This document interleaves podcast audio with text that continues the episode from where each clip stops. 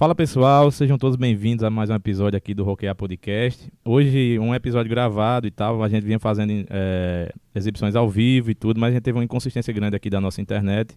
Como o nosso querido convidado aqui, Rômulo, não está mais residindo no Cariri, não dá, daria para adiar e tal. A gente vai fazer gravado e vai soltar exatamente quando acabar aqui o papo. Então é quase um ao vivo, né? Como é que você tá, meu querido Romulo? Estou ótimo, e você? E vocês, né? O Jujuba tá ali. Jujuba tá aí, o melhor apertador de botões do Brasil, sabia? Ele adora apertar Fica um ali, botão. tá, tá, tá. hein, Rominho? Como é que tá as coisas, cara? Me atualiza aí, você foi o primeiro convidado aqui do, do Rock Ali. Agradeço demais, foi massa demais. Pois é, cara. Parece que foi ontem, mas ali já tá com quase dois anos aquele Eu dia que daquela abri a, a porteira aí. Tô bem, cara. Feliz em ter sido pr- primeiro, né? A cobaia. Foi, foi, foi cobaia total. A cobaia. E estamos bem. Agora eu estou residindo em, Em João em Pessoa. João Pessoa. Vai fazer um ano agora, em março. E estou aos poucos adentrando lá a cena.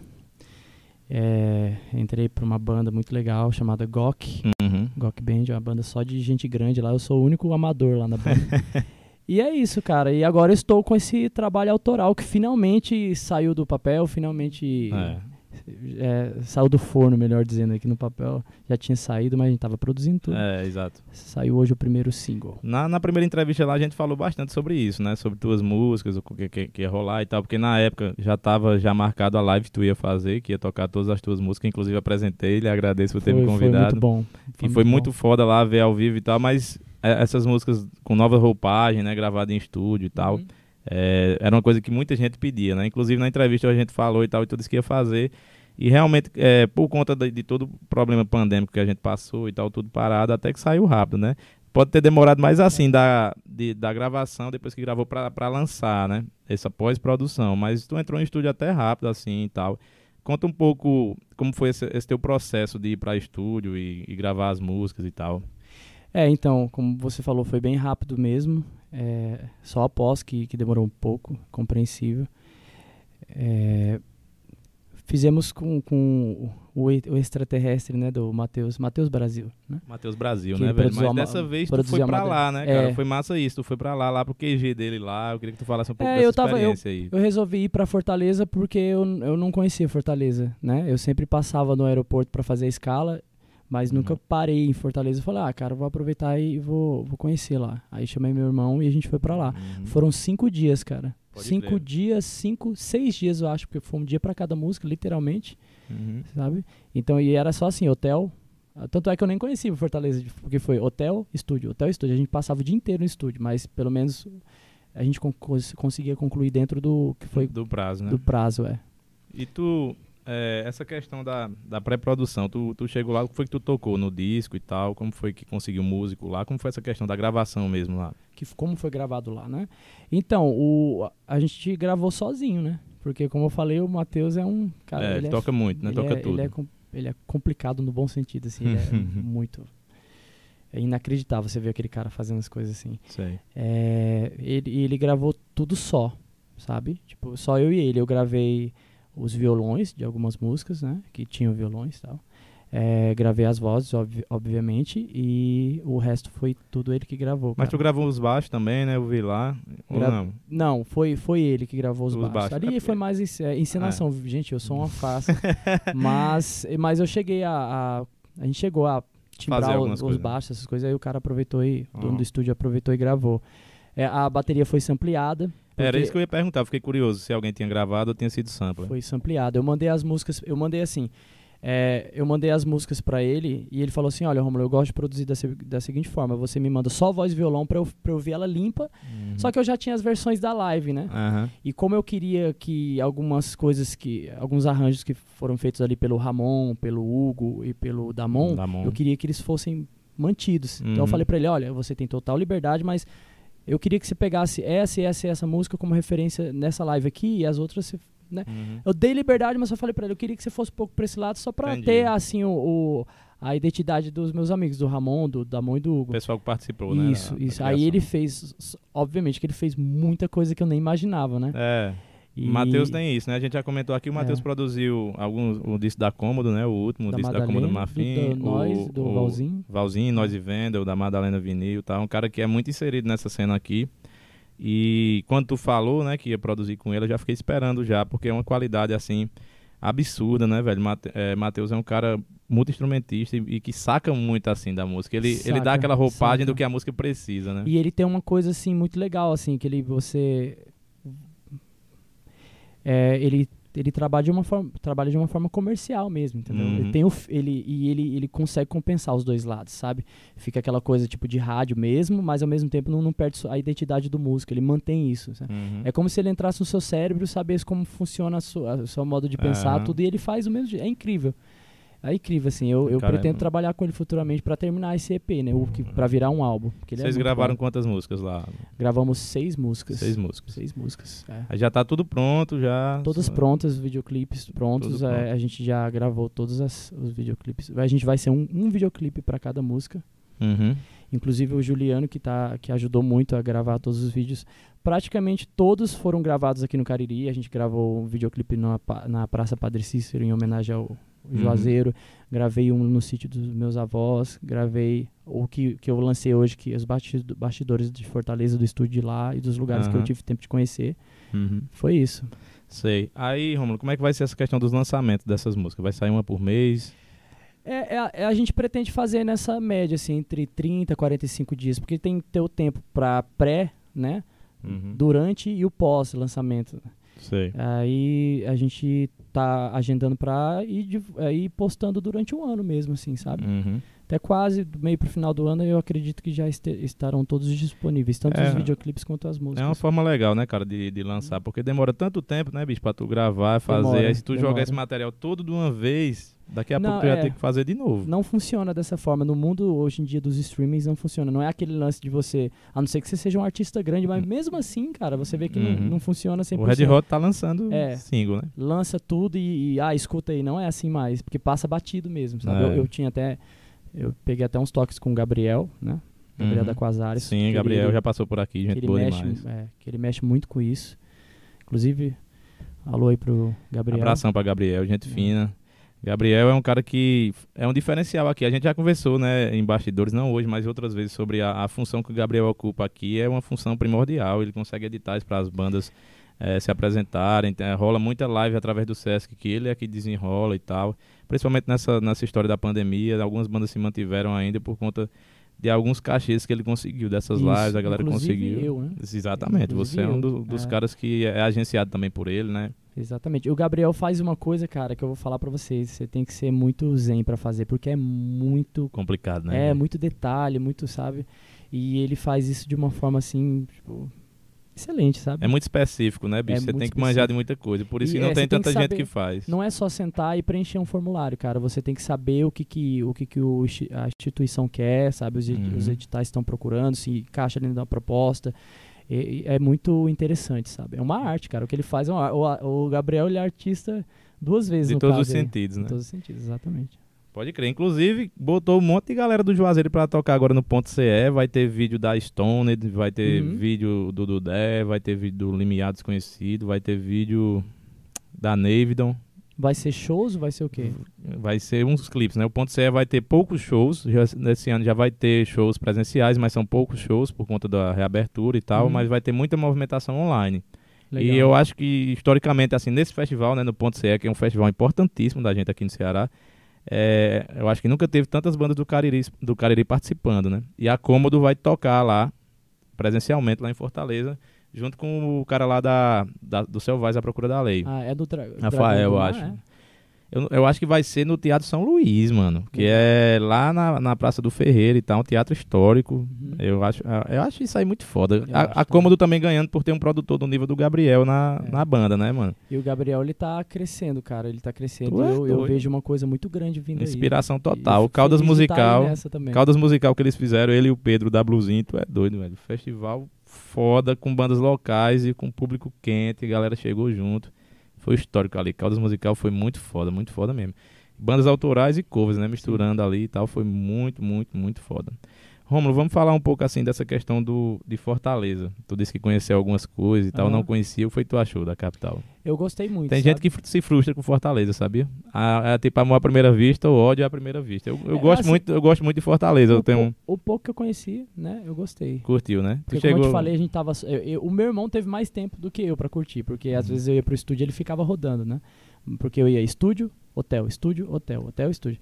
Mas eu ainda fui na praia, eu não sei se é a praia da Irac- Iracema, que eu não É, lembro agora. Tá? Mas eu dei um rolê lá, eu gostei muito. Fui, fui no Hard Rock, que não é uma coisa de Aham. Fortaleza, assim que eu falo. mais assim, que foda. é, mas, é, né?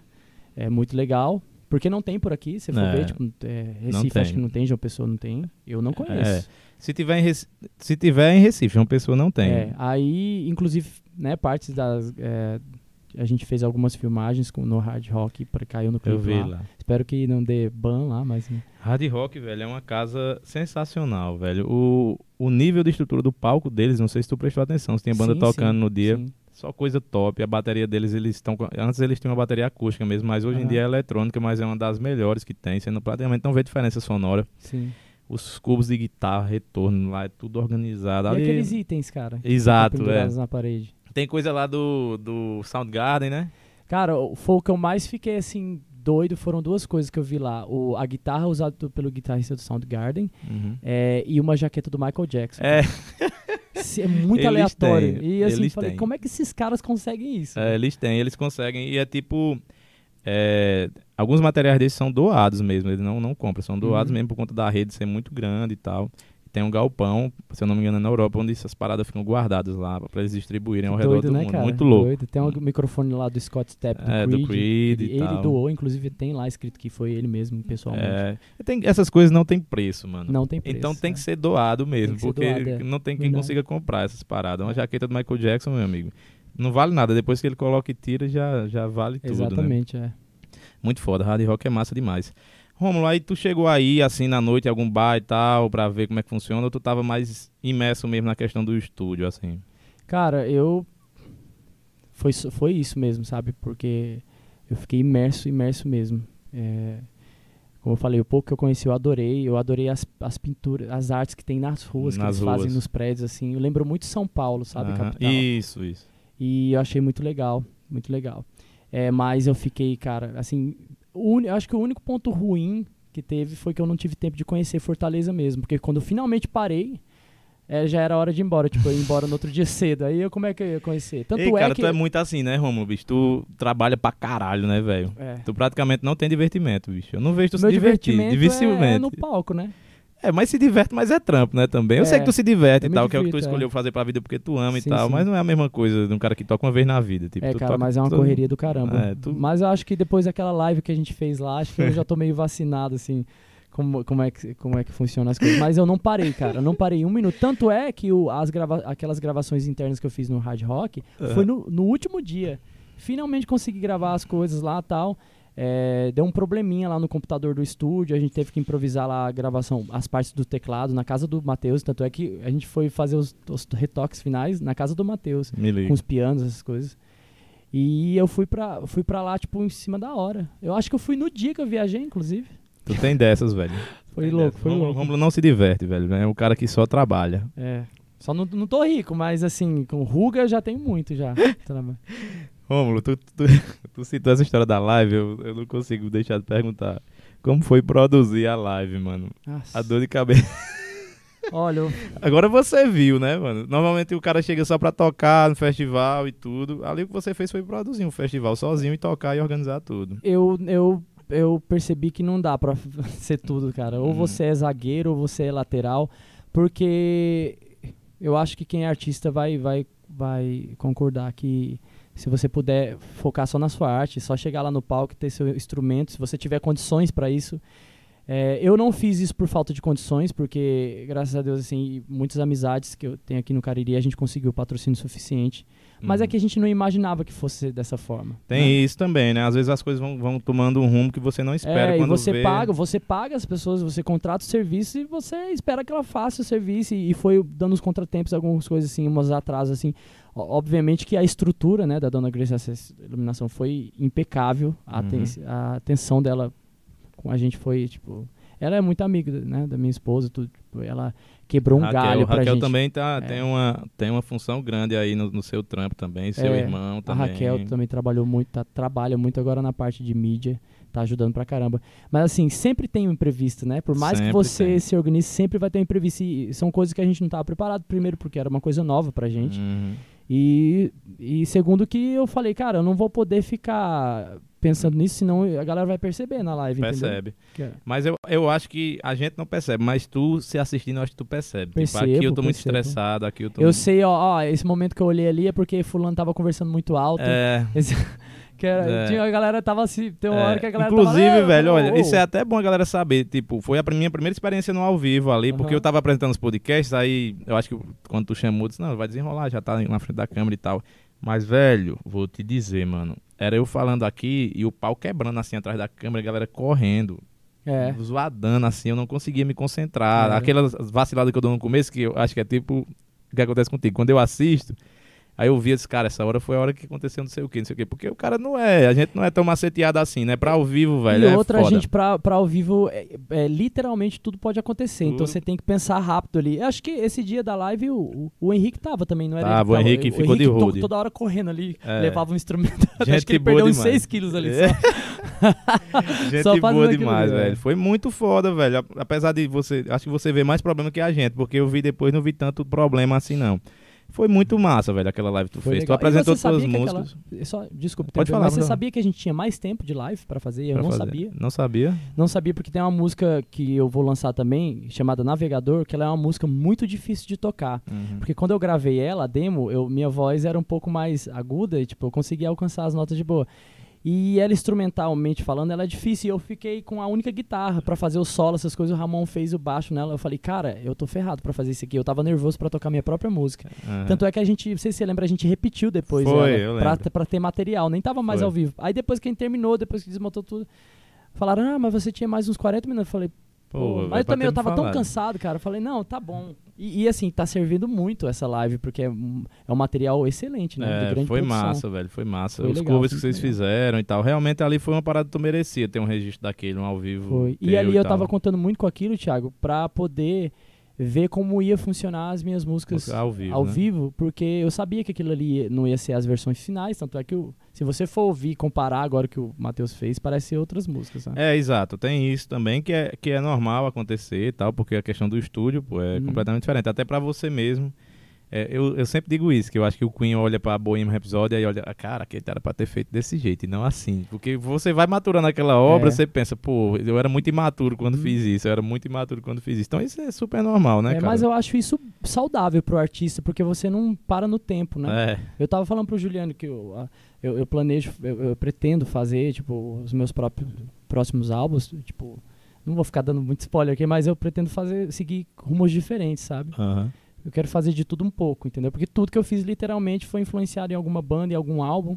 Então eu quero pegar um pouco de cada, não quero ficar preso, ah, ele é o que? É alternativa? Ah, ele é o que? Ele é, é folk? Não, não quero, eu quero fazer de tudo um pouco, entendeu? É, do que for rolando, tu vai fazendo. Então né? eu, eu tenho, eu tenho esse, esse lance de ouvir as músicas, né? Quando o Matheus me mandou as músicas e pré-produziu, eu falei pra ele, faça isso aqui, por favor, altere isso daqui. Ele fez, eu ficava assim, ah, mas isso daqui poderia ficar assim.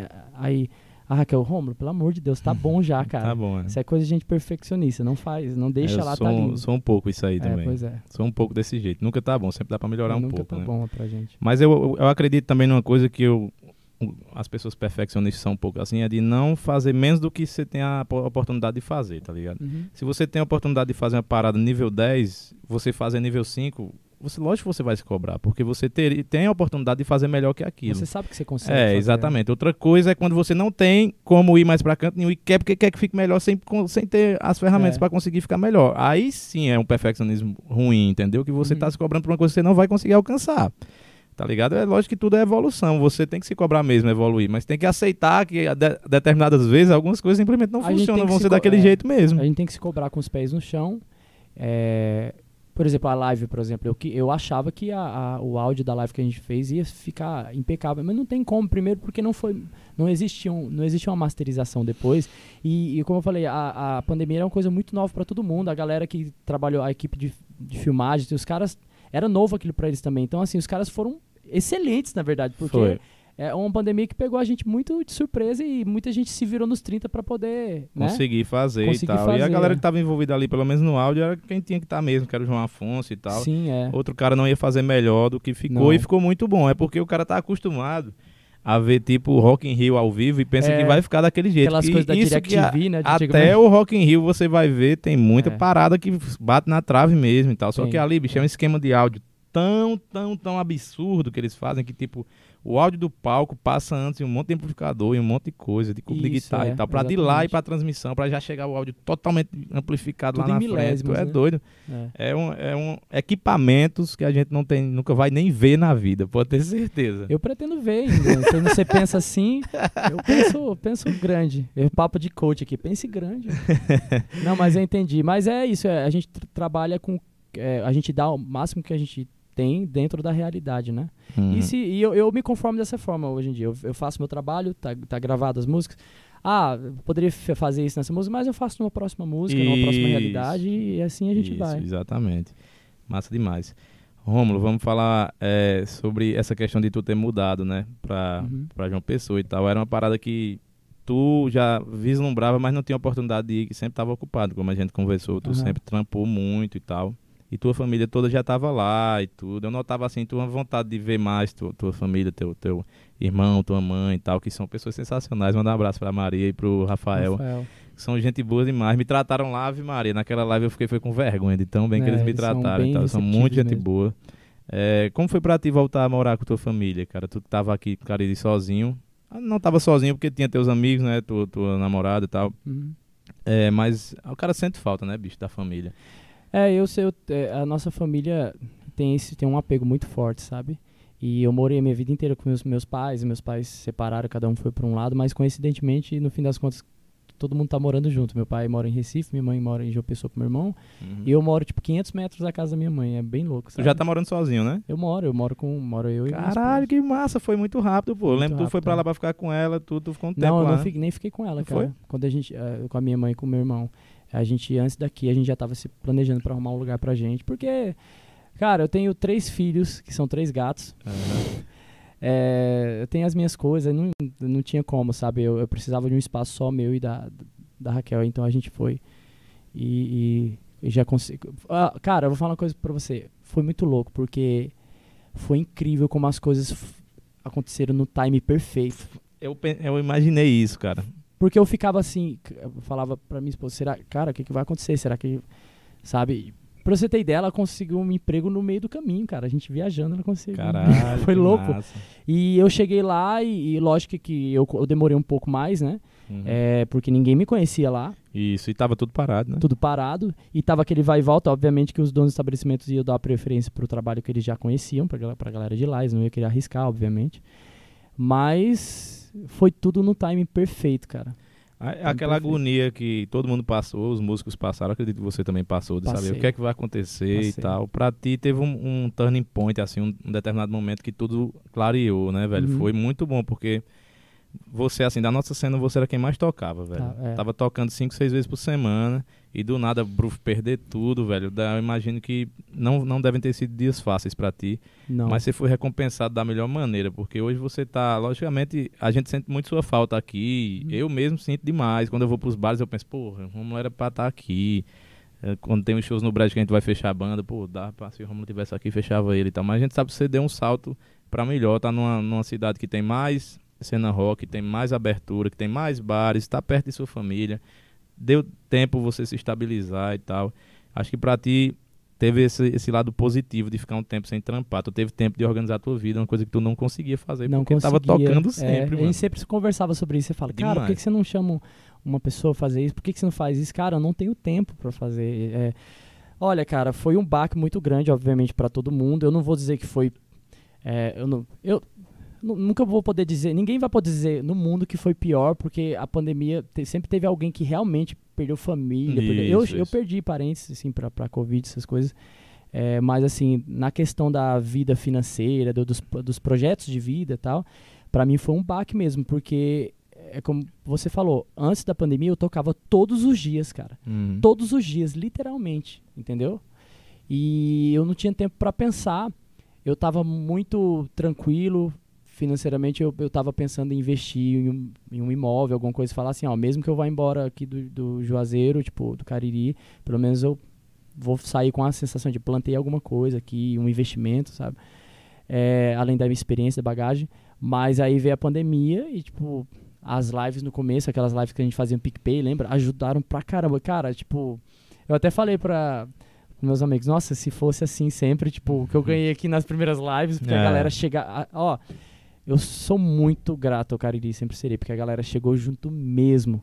Foi Só que massa. aí as coisas foram esfriando, obviamente todo mundo tem suas contas, todo mundo percebeu que a pandemia se- ia É. se estender mais do que a gente Mais imaginava, um porque a gente também não esperava por isso, É.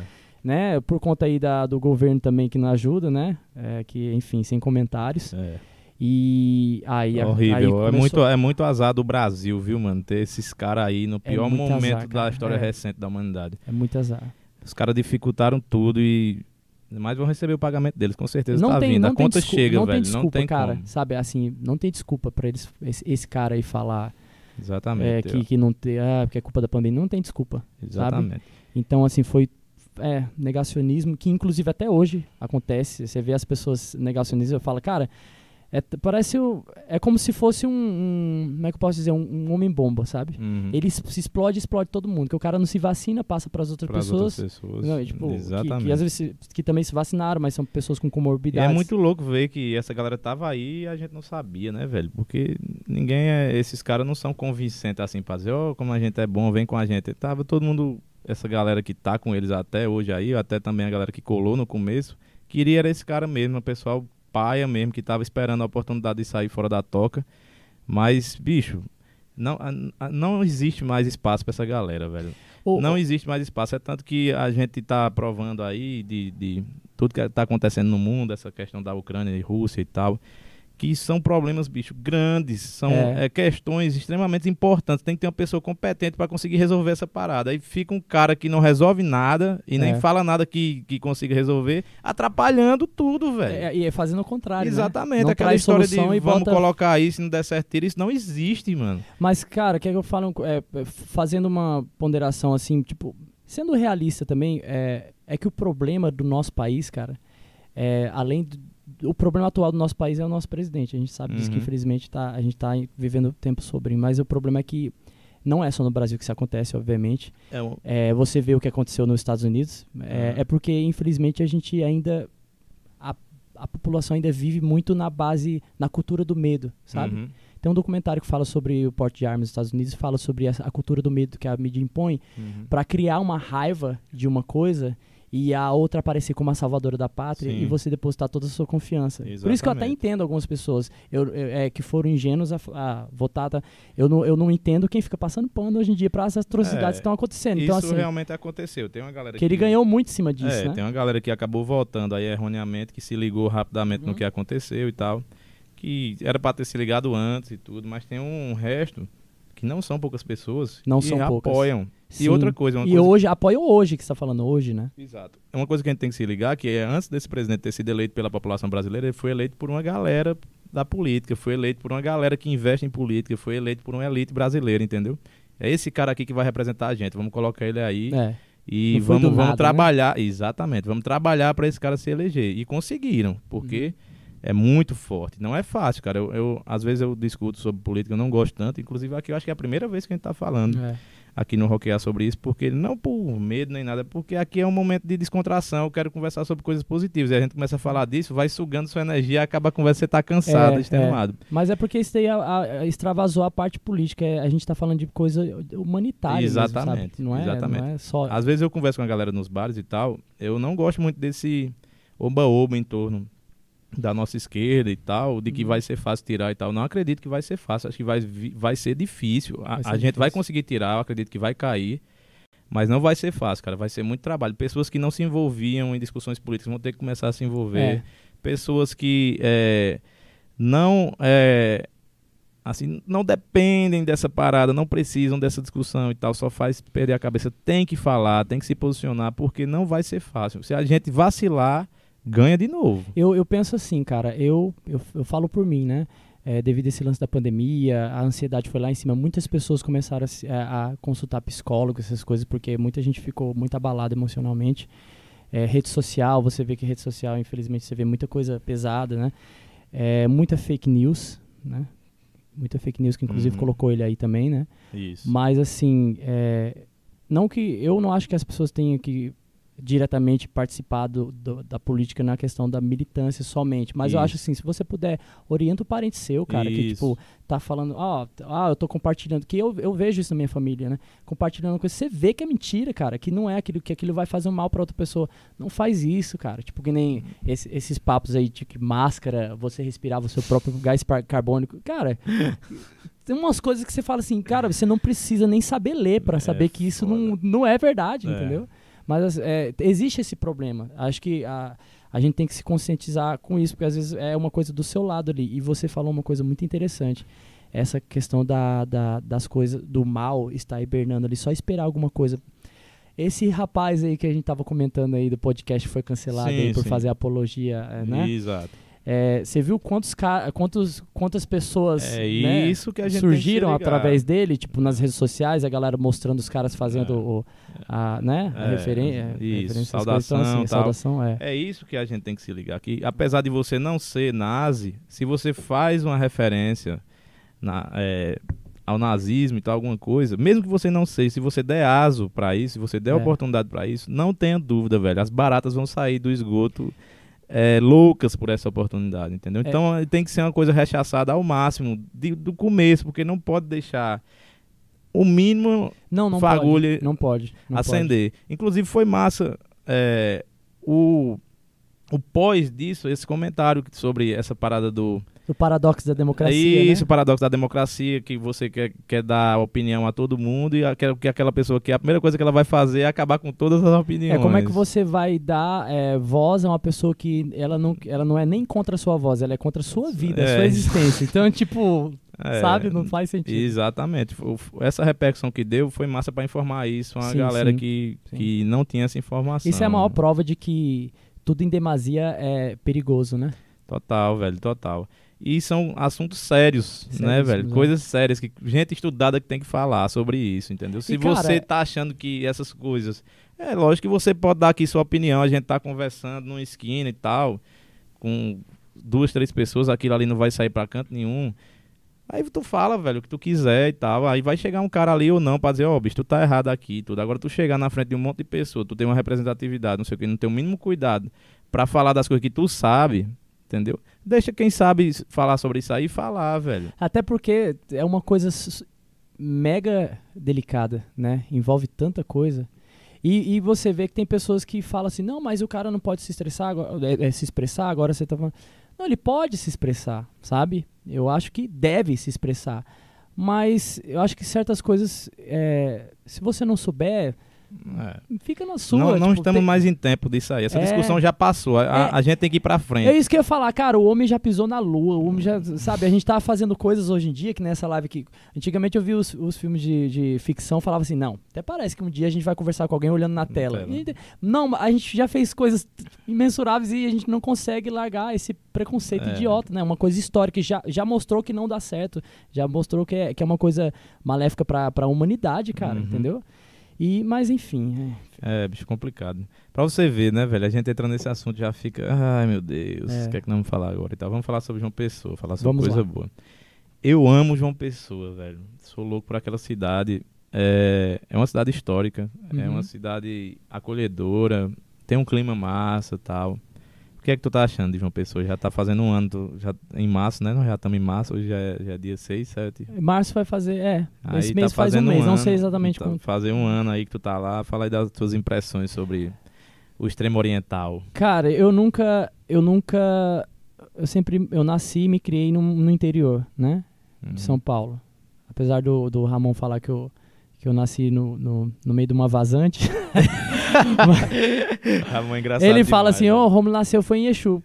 Que pra mim seria ótimo. Eu ótimo, teria maior orgulho em falar demais. que nasci na terra do, do, do, do Luiz Gonzaga. Minha família é de lá, inclusive eu morei lá, né, nos uhum. anos 90. Três anos lá.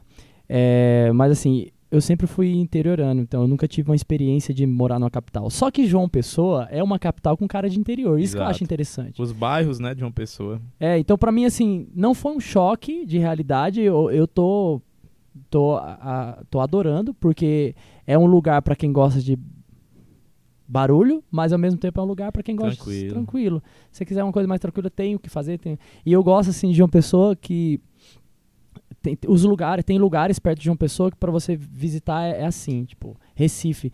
Pipa, cara, eu nunca tinha ido pra Pipa. É eu fui perto. conhecer Pipa. Eu, eu me apaixonei por Pipa. É. E é tudo tão perto, de- e isso que é É. legal de João Pessoa. E João Pessoa, eu tô descobrindo aos poucos é, ali a cultura ali, os, dos Uhum. artistas, achando maravilhoso, sabe? Tipo, É. eu acho o Cariri gigante, sabe, pra cultura. Eu confesso que eu ainda não achei nenhum Uhum. lugar como, como Cariri. É, mas o não João Pessoa eu já existe. descobri algumas coisas bem É. legais, inclusive o seu Pereira, né? É, tem o seu Pereira. Hoje é um dos carros-chefe lá e tal. Mas João Pessoa é uma cidade que produz muita coisa autoral, entendeu? Da época que eu morei lá, que foi no, no final dos anos 2000, 2000 e, a- da, da primeira década, né, nos anos 2000, a, comecinho, eu saí de lá em 2013. Tinha muita banda que hoje não existe mais, mas que tem disco lançado, tem um monte de música legal, a galera massa, porque fazia um movimento massa. E que, logicamente, essa galera que tá hoje é uma evolução do cenário que já existia, né, e tal. O que acontece aqui também no Cariri, né? Um cenário massa, rico e tal, que se renova, mas precisa se renovar mais até. Até uma das coisas que a gente fala muito, que tem Sim, que sim. rolar uma renovação massa aqui da cena, porque tem uma galera Tem. que Tem. produz, mas normalmente não tá rolando ainda shows dessa galera que tem que se produzir também. A gente tem um exemplo aí do Gabriel, que é produtor, baterista de uma banda e tal, então ele se produz. A O galera Gabriel que tá é- começando hoje, é lógico que também, eu, eu também sinto responsável, assim, como, principalmente na, na questão de Brejo Santo. Se eu tenho um evento que começou em 2009, eu também tenho que dar apoio às novas bandas e tal, mas a galera das novas bandas tem que se não pode esperar por a gente, entendeu? Tem que É. fazer a sua cena, cara. É, o Gabriel ele tem, ele é a prova de que não é fácil, que não deve ser fácil o que ele Uhum. faz, ficar por trás dos bastidores. A gente acabou de falar aqui quão estressante é, mas é a prova de que não é fácil, mas também não é impossível fazer Isso. acontecer, cara. Aquele lance do Caldas que ele fez ali, tipo, Isso, exatamente. Eu acredito que as novas bandas têm que se autoproduzir mais. Eu sei que já rola, não tô fazendo crítica nem nada, mas eu acredito que Não, eu que- concordo com você. Eu acho que falta, eu acho que falta sim mais assim empolgação, sabe? é, não adianta esperar, Não. achar que um evento vai chegar e pinçar Não. você daqui e colocar você aqui se você não vier no caminho que todas as bandas fizeram, Não, entendeu? por exemplo, antigamente, muita gente fala assim, ah, antigamente que era difícil, porque antigamente você não tinha um, um- um YouTube para postar um vídeo post, eh, tocando voz e violão, porque até para você ter uma câmera era uma coisa né, Uhum. caríssima. Você tinha que ter um contrato com a gravadora, tinha que ser parceiro de, uma, de um selo. não sei. Hoje tá mais fácil que tem, você tem re- rede social. Tá, eu concordo, hoje tá mais fácil. Se eu fosse produzir o que eu, que eu produzi agora, essas seis músicas, ia sair infinitamente mais caro. Porque nem, como é que eu ia ver? Eu ia ter que fazer os bolachões aí, os discos, essas coisas. Só que, cara, não eu, eu tô descobrindo, assim, as duras penas. Inclusive, a Raquel tá, tá descobrindo isso Uhum. junto comigo, né?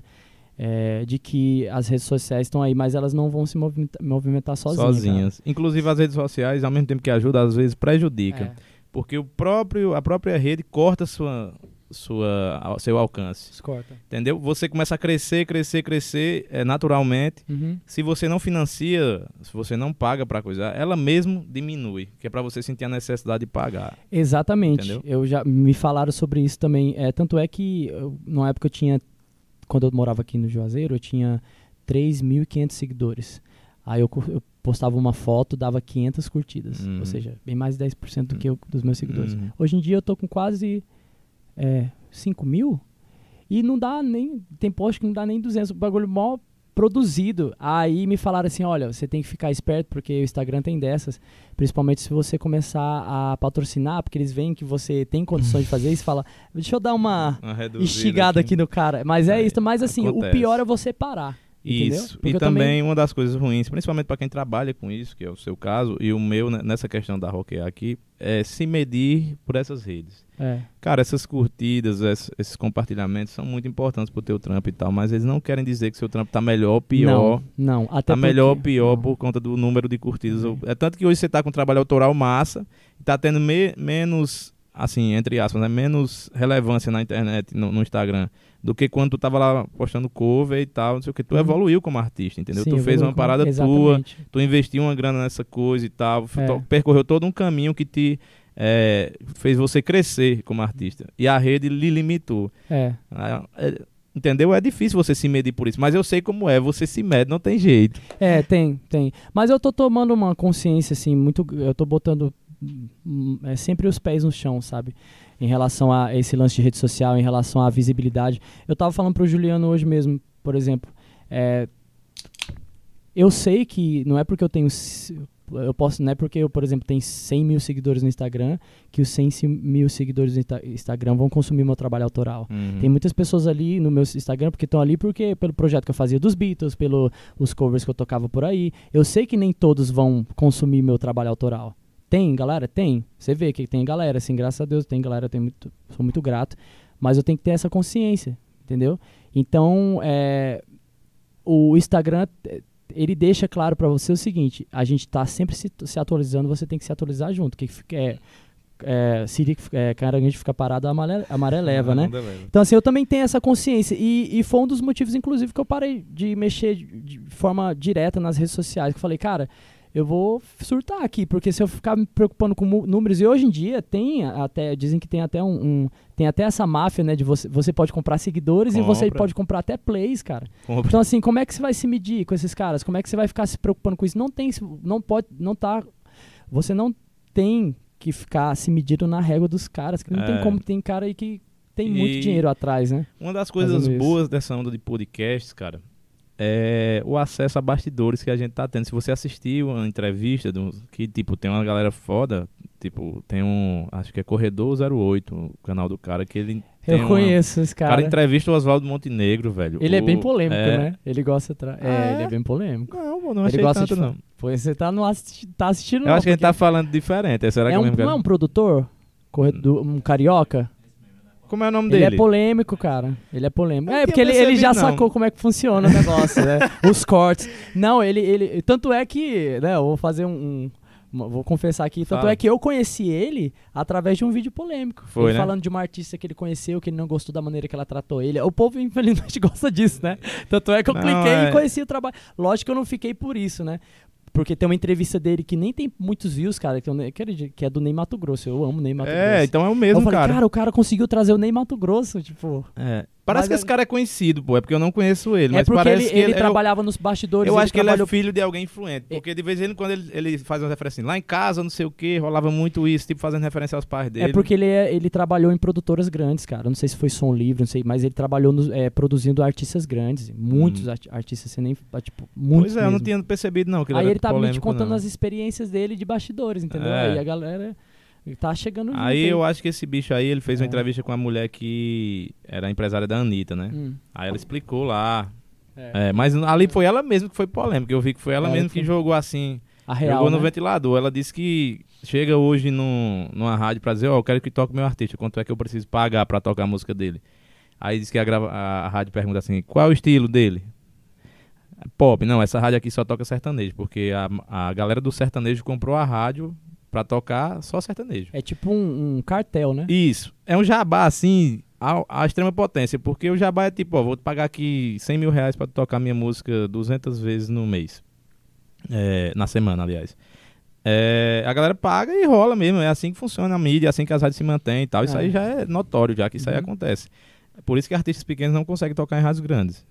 Mas disso. isso sempre existiu, né? Mas hoje a galera. Não é que o sertanejo vai lá e compra o horário e tal, não. Eles compraram a rádio, mano. Pois é, eu não, não não outra coisa. Eu não sabia disso. A rádio só toca isso. Se você der um milhão de reais para tocar um, um, pop nessa rádio, não vai tocar. Não vai tocar, porque é. Porque é uma rádio que só né? toca para aquele grupo de é. música sertaneja. Porque Exatamente. também tem isso, né? Os escritórios eles têm vários artistas, que é os cast das gravadoras antigamente, né? É. Então, ele só toca esses artistas não vai tocar outra parada. Pois o Jabá tá mais sofisticado do que eu imaginava, né? Não, os caras estão comprando na Daqui a pouco eles toda. compram o estado de, de Goiás, né? É. olha, aqui só toca. O bar é o que é? Só toca é. Pois é, cara. É desse complicado. Jeito. Mas é como eu falei, sempre existiu, né? Mas eu não sabia que, como dizia o, o, não é isso que eu tô dizendo, Luiz que Gonzaga, onda... tá tão sofisticado assim, é. né? é isso que eu tô te dizendo, que esse acesso de novos podcasts e tal, pega água aí, pega água aí. Oh, é, a entrevistas e bastidores, a gente tá vendo muita coisa, mano, que a gente não tinha acesso antes. Tem muita gente falando. Tipo, tem a entrevista do Michael Sullivan, ele, nesse mesmo podcast que o Fagner tá. Aí o Fagner dá tipo uma cutucada no Roberto Carlos, não sei o que, coisa que imagina o, o Fagner, Fagner, é, né? o Fagner no Faustão no Jô, se ia sobrar espaço para ele dar uma cutucada no Roberto Carlos, isso não ia acontecer nunca, né? E a gente vai conhecendo ali de bastidores, parada de gravador e tal. Para quem gosta de música assim, quem gosta de produção, a gente é bom assistir porque você vê, velho, que para é. você chegar nesses patamares, como você tá falando de mídia, tem que investir e não é pouco. Tem que investir, é. Não é você pouco. tem que. é, é, existe a loteria, né? Que é você ter um vídeo viralizado, que isso é uma loteria. Isso é literalmente uma loteria. Sim. Sabe? Tipo, é uma chance em um milhão, É. né? É, mas tem você. Tem a forma mais. é, que também não é. É uma forma desafiadora, que é você entender como é que funciona as redes sociais. E você tem que estar atualizado, cara. Total. E os caras põem uma ferramenta nova, você não quer usar, não é porque você quer. É- é- eu fiz um. um- O eu, aco- TikTok, é, eu TikTok. acompanhei. É, eu tem não TikTok, gosto, cara, mas eu Tem que fazer, tenho a cara. necessidade. É, ó, tem um cara Eu chamado. quero ver você dançando lá. Não, aí não vai. Eu acho que assim, eu espero aham. não chegar a esse ponto. Não. Tem... Ó as ideias, né? Eu espero não chegar a esse ponto. Mas tem um cara, ele, eu acho que ele é um, ele é um- acho não, ele é um francês, produtor, já ganhou Grammys e tudo. E o nome dele é Jacques Figueira. Hum. Eu encontrei ele no YouTube e ele dá aula de marketing digital para músicos, como, como lançar uma música no Spotify, essas coisas. E ele fala uma coisa que é, que é isso, cara. Ele falou assim, olha, o dono do Instagram, ele é o dono da bola. Você Hum. quer jogar bola? Você tem que ir de acordo com as regras dele. Se você tirar ele do jogo, ele não vai- você não vai tirar. Porque Hum. o jogo é dele, a bola é dele. É. Então é isso. Eu, eu tinha esse pensamento. Eu acho que falta muito nos artistas, eh, também alguns artistas, abrir mais a mente. Cara, tu quer fazer sua música? Quero. Você quer, você quer fazer sua música só com uma forma de terapia? Você quer alcançar mais pessoas? Ah, só forma de terapia, só diversão. Então beleza, faz do jeito que você quiser. Entendeu? Agora você quer, nas redes sociais, você quer ganhar alcance? Cara, infelizmente você tem que jogar o jogo. E é isso que eu aprendi, cara. Infelizmente é Tem isso. uma, uma coisa que, no Alto da Compadecida, a, a Maria, né, fala pra Jesus, defendendo a João Grilo, sofrendo, não sei quem era. Não, que ele sofreu muito, não sei o que, na vida dele, e por isso que ele errou assim, aí tal, aí, aí o Jesus do Alto, do da Compadecida olha assim pras mãos, né, furado, pra aí mim, diz, né, que é você- pra mim que você diz isso, É. aí eu, dá vontade de eu te falar isso, tipo, É pra- se você quer jogar o jogo e tal, esse canal não tem corte, não tem porra nenhuma, É, eu não boto é, rios, não é. boto nada. Exatamente como você tá dizendo, se não jogar o jogo, Detalhe, eu jogar o jogo, eu não digo fazer dancinhas no TikTok. Se você não gosta de dançar, não precisa fazer, tá? Tô querendo dizer assim, é, com- é, ver como é que funciona e tá atualizado para as ferramentas do Instagram, essas coisas. entendeu? é verdade. Até lançarem uma concorrência do Instagram, né? Exato. Mas, bicho, é uma parada também, assim, que é, eu penso muito é que é difícil por fazer essa parada, fazer corte. Apesar de eu não querer aparecer pela polêmica, eu penso muito nisso. Pô, tu vem aqui, a gente tem uma conversa de uma hora, uma hora e meia. Aí aqui e acolá o cara pode falar alguma coisa que se eu distorcer num corte, vai aparecer lá uma parada polêmica, aí vai todo Uhum. mundo assistir. Por isso. Por isso, pô, é uma covardia contigo, eu acho. Fazer isso, tá É, ligado? Pois é. Aí, tipo, já imaginou eu, eu fazer um corte aqui e Romulo disse, só funciona se tiver um TikTok, por exemplo. Aí, Mas eu acho que válido, Saca? cara. eu Não, mas que, saca né, que eu não, eu não tenho essa coragem de fazer isso. Eu acho isso Aham. muita, muito apelo, Pode tá ligado? fazer, Juliano. Mas é isso, pô, tem que jogar o jogo. Mas o que eu ia falar é que é difícil, pô. Tu imagina, a gente tem uma entrevista aqui, aí eu vou lá fazer 10 cortes dessa parada assim que ela acabar. Aí vou Uhum. ter que postar. Aí vou ter que postar no Rios. Aí vou ter que postar no TikTok. Vou ter que jogar no Facebook. Cara, é difícil. Tem que ter uma equipe, tem que ter uma parada, tem que ter um design, umas paradas pra, pra poder fazer acontecer, entendeu? Então isso tá- também tá atrelado à questão de estrutura, sabe? Até pra você usar a ferramenta da maneira que você acha que deve, você tem que investir, velho. É. Porque não é fácil, bicho, você, Não, não. você fazer parada e quando acabar, mas quando acaba, o primeiro que o cara quer é descansar. É. Tem que ter outra pessoa que vai pegar esse material aqui e vai fazer isso e isso, Exatamente. isso, Tem isso, pessoas isso, que entendeu? contratam é, pessoas só pra mexer A galera vive sociais. disso, pô. Tem gente que vive disso. Vive disso, de, de É. fazer corte. Ele só chega e você fala assim, Rômulo, eu preciso de um. De um. De um. Fala, eu usar eu, usar eu mesmo como exemplo, né? Nem um pouco narcisista. Tiago, eu, eu preciso de. Você, ó, eu preciso postar hoje, eu preciso de um material mais ou menos assim. É assim que funciona, sabe? Aham. Eu já me informei sobre isso. É, mas é, cara, virou para você virou uma profissão, porque é uma necessidade hoje em dia.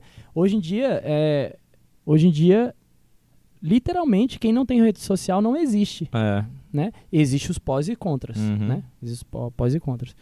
É, por, por exemplo, né? Você ser um cara que você trabalha, você é um médico. Um exemplo para você. Você é um, trabalha na parte de estética, enfim, mexe com saúde. Você é um cara de 50 anos de idade, 40 anos de idade, ou tem, tem 20 anos de experiência. Você não tem Instagram.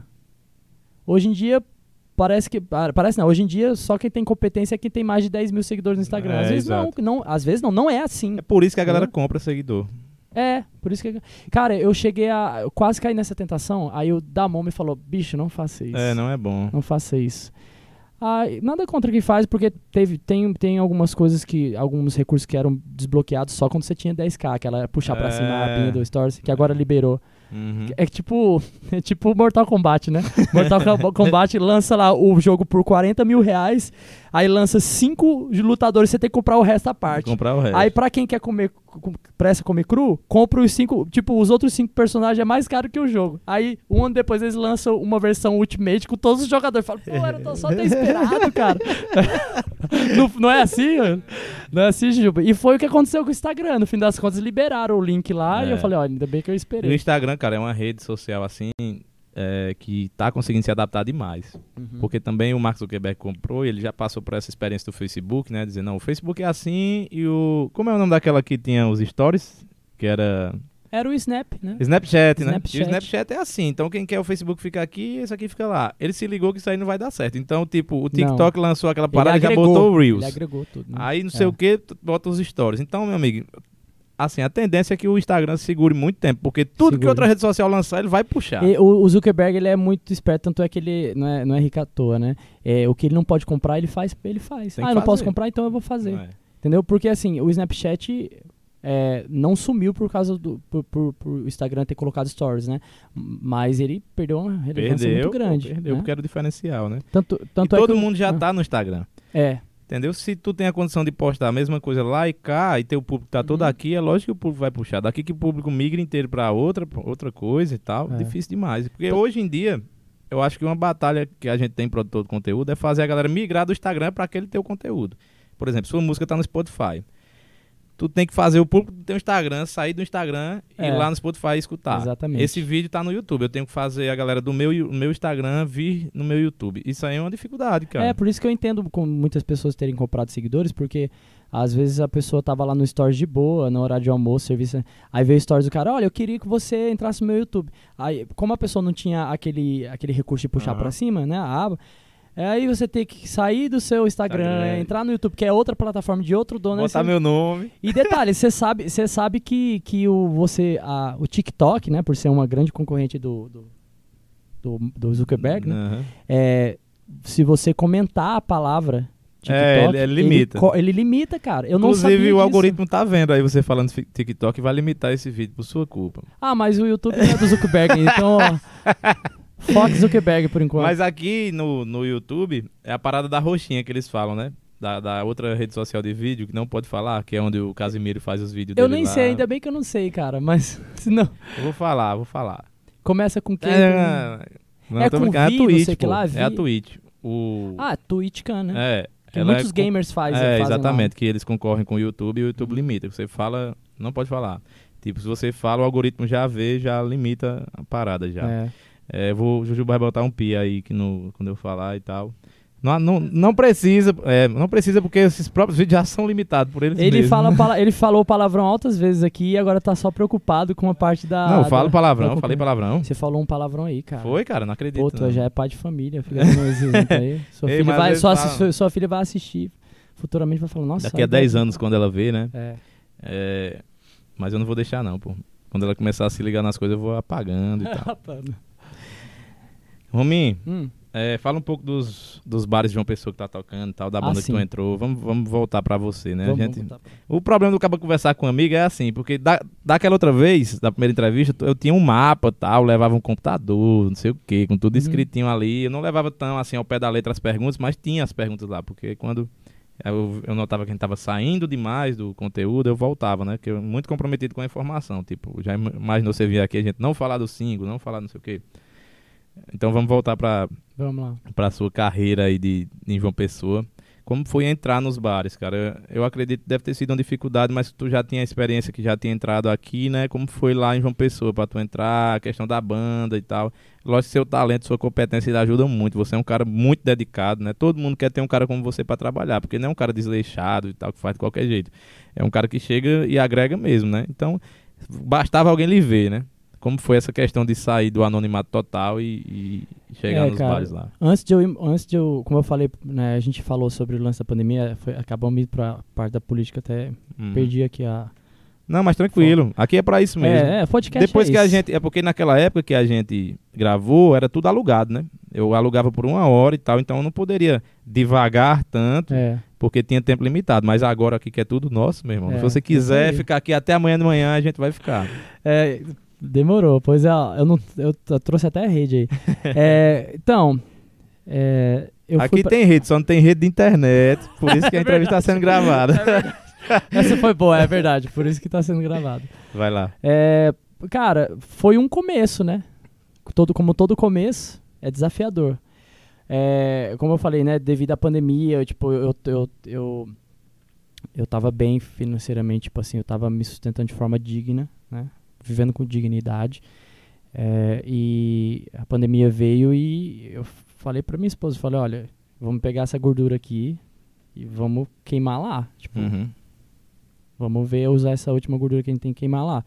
E a gente chegou com a cara e a coragem e eu tive que começar de novo. Só que assim, o, a vantagem que eu tinha era a minha experiência, como você falou, né? A, como funcionavam as coisas. A gente fez roteiros, cara, de ir pessoalmente nos lugares. Eu já tinha sondado alguns lugares antes, né? O After Pub, eh, Atoll. Sim. Eu já tinha sondado antes. Conversei com super gente boa, é, inclusive foi um dos primeiros lugares que eu toquei lá, Mr. Hop e tal. Uhum. Patrocínio aí. É, Não, mas a galera lá é massa. É, e foi assim, cara. Eu cheguei, eu já tinha um contato antes, tinha feito um show no.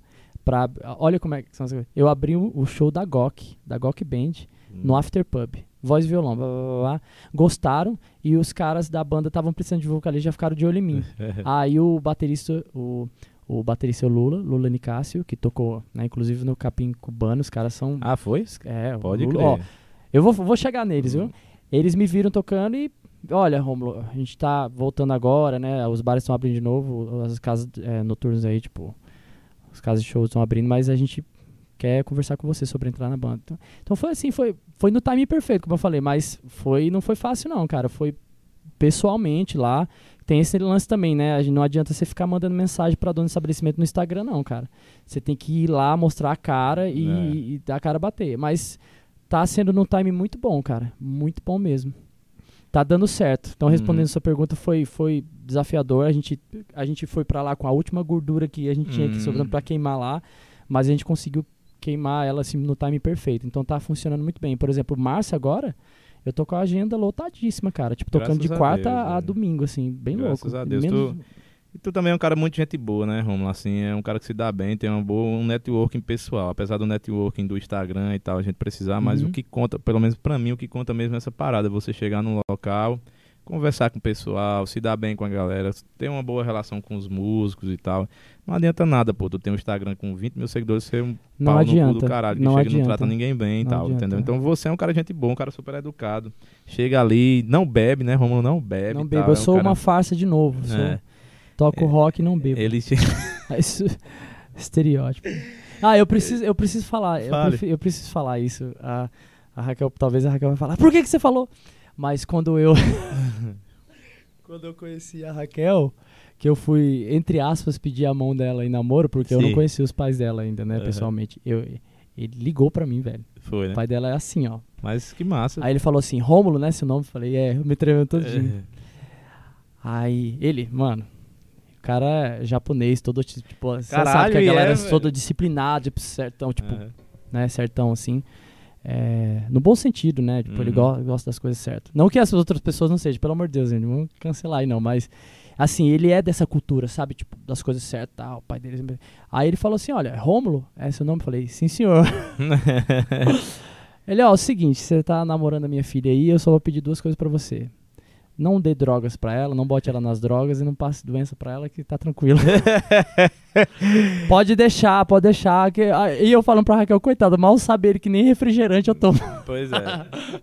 Mas é isso, né, velho? É o dilema do pai mesmo. Mas é tá certo, você é pai, É, você agora sabe eu sou, como é que agora é. eu sei como é. E tem uma agora coisa- eu penso que sei, né? E tem uma coisa, cara, que, o, que os pais dizem que é o seguinte: você só vai saber como é quando você for pai. Não, cara, você. Rômulo, eu vou te falar, velho. É outra vida, velho. É. É outra vida. É como se você tivesse um cenário é, pra você bicho, é- mudasse assim do tudo nada. É. faz sentido, tudo, tudo faz sentido, bicho. É, é um negócio que clareia assim a sua mente, é uma experiência que você só vai saber como é quando você passar. É a É. coisa mais linda que existe. Exatamente. É muito bom, muito bom. Imagina. Dá muito trampo. Eu acredito até que a galera, é, de modo geral, bota muita pressão em cima disso. Você fica com medo de ser pai. Quando você é pai, lógico que é muita responsabilidade, mas não é isso tudo, pô. É. É muita coisa, lógico. Mas é, é como qualquer passo da sua vida, você vai evoluir e tal, entendeu? E assim, é muita responsabilidade. Eu não tô querendo dizer, ó, todo mundo aí tem um filho que é tranquilo demais. não, não, é isso. É. Mas, bicho, o lado positivo é muito acima. É muito acima. Às é. vezes a gente é egoísta, velho. Acha que vai perder a sua vida porque agora tem um filho. Vai deixar de beber porque tem um filho. Vai deixar de viajar. Nada, velho. Vai, vai continuar esse, tudo igual. Só que com a responsabilidade a mais, muita coisa você vai ter que correr atrás, você vai ter que evoluir, mas a vida é evolução, velho. Existe, existe, é, é, eu concordo com você, mas Entendeu? existe esse pensamento tanto para ter filho, ainda não tive, uhum. pretendo, mas também tem esse lance do, do casamento, né? Ah, a pessoa acha que porque é. vai casar, vai, a vida dela acabou. Não, cara, eu acho assim, tem pessoas que, que nasceram para isso, tem pessoas que não. não. A partir do momento que você assume uma responsabilidade muito grande, que é ter filhos, você tem que botar na sua cabeça que você não vai deixar de viver por isso, mas algumas coisas tem que mudar, claro Exato, que tem que mudar. Tem que mudar, porque é uma pessoa que depende pessoa de você depende completamente. De você, é. E a visão, assim, eu como pai hoje vendo, é que muitas pessoas veem a paternidade e a maternidade como se fosse cuidar de um bebê a vida inteira, e não é. Não é. O bebê não dura tanto tempo assim. Não, é, é rápido, é. né? Ah, vai ser pai, não dorme mais nunca, não sei o quê. Mesmo uma coisa que eu mais gostava da minha paternidade inteira. Eu, nem gosto de falar muito da minha vida pessoal, mas vou falar. Depois vamos meditar depois dessa que eu, que eu falei, de, depois é. dessa que eu falei que como eu pedi a mão da minha esposa, é, você tem que falar. O, né? A vez que eu mais me emociono assim, quando eu, quando eu tô com a Maria Helena, é quando eu coloco ela pra dormir, bicho. Porque ela acorda, Imagina, cara, uma criança de três meses, quatro meses, acorda assim num ambiente que ela não sabe o que é, tá tudo escuro, ela se desespera, começa a chorar. E tu consegue pegar uma, uma pessoa, um ser vivo, e acalmar ela a ponto dela dormir em teu braço. É muita confiança, pô. É, é Entendeu? É, é e por lindo, mais né, que ela grite, que ela chore, não sei o que, eu sei que ela vai dormir. Uhum. Entendeu? É, eu sei que eu vou conseguir acalmar aquela pessoa. Isso, bicho, é uma relação assim de intimidade que você não tem com ninguém, sabe?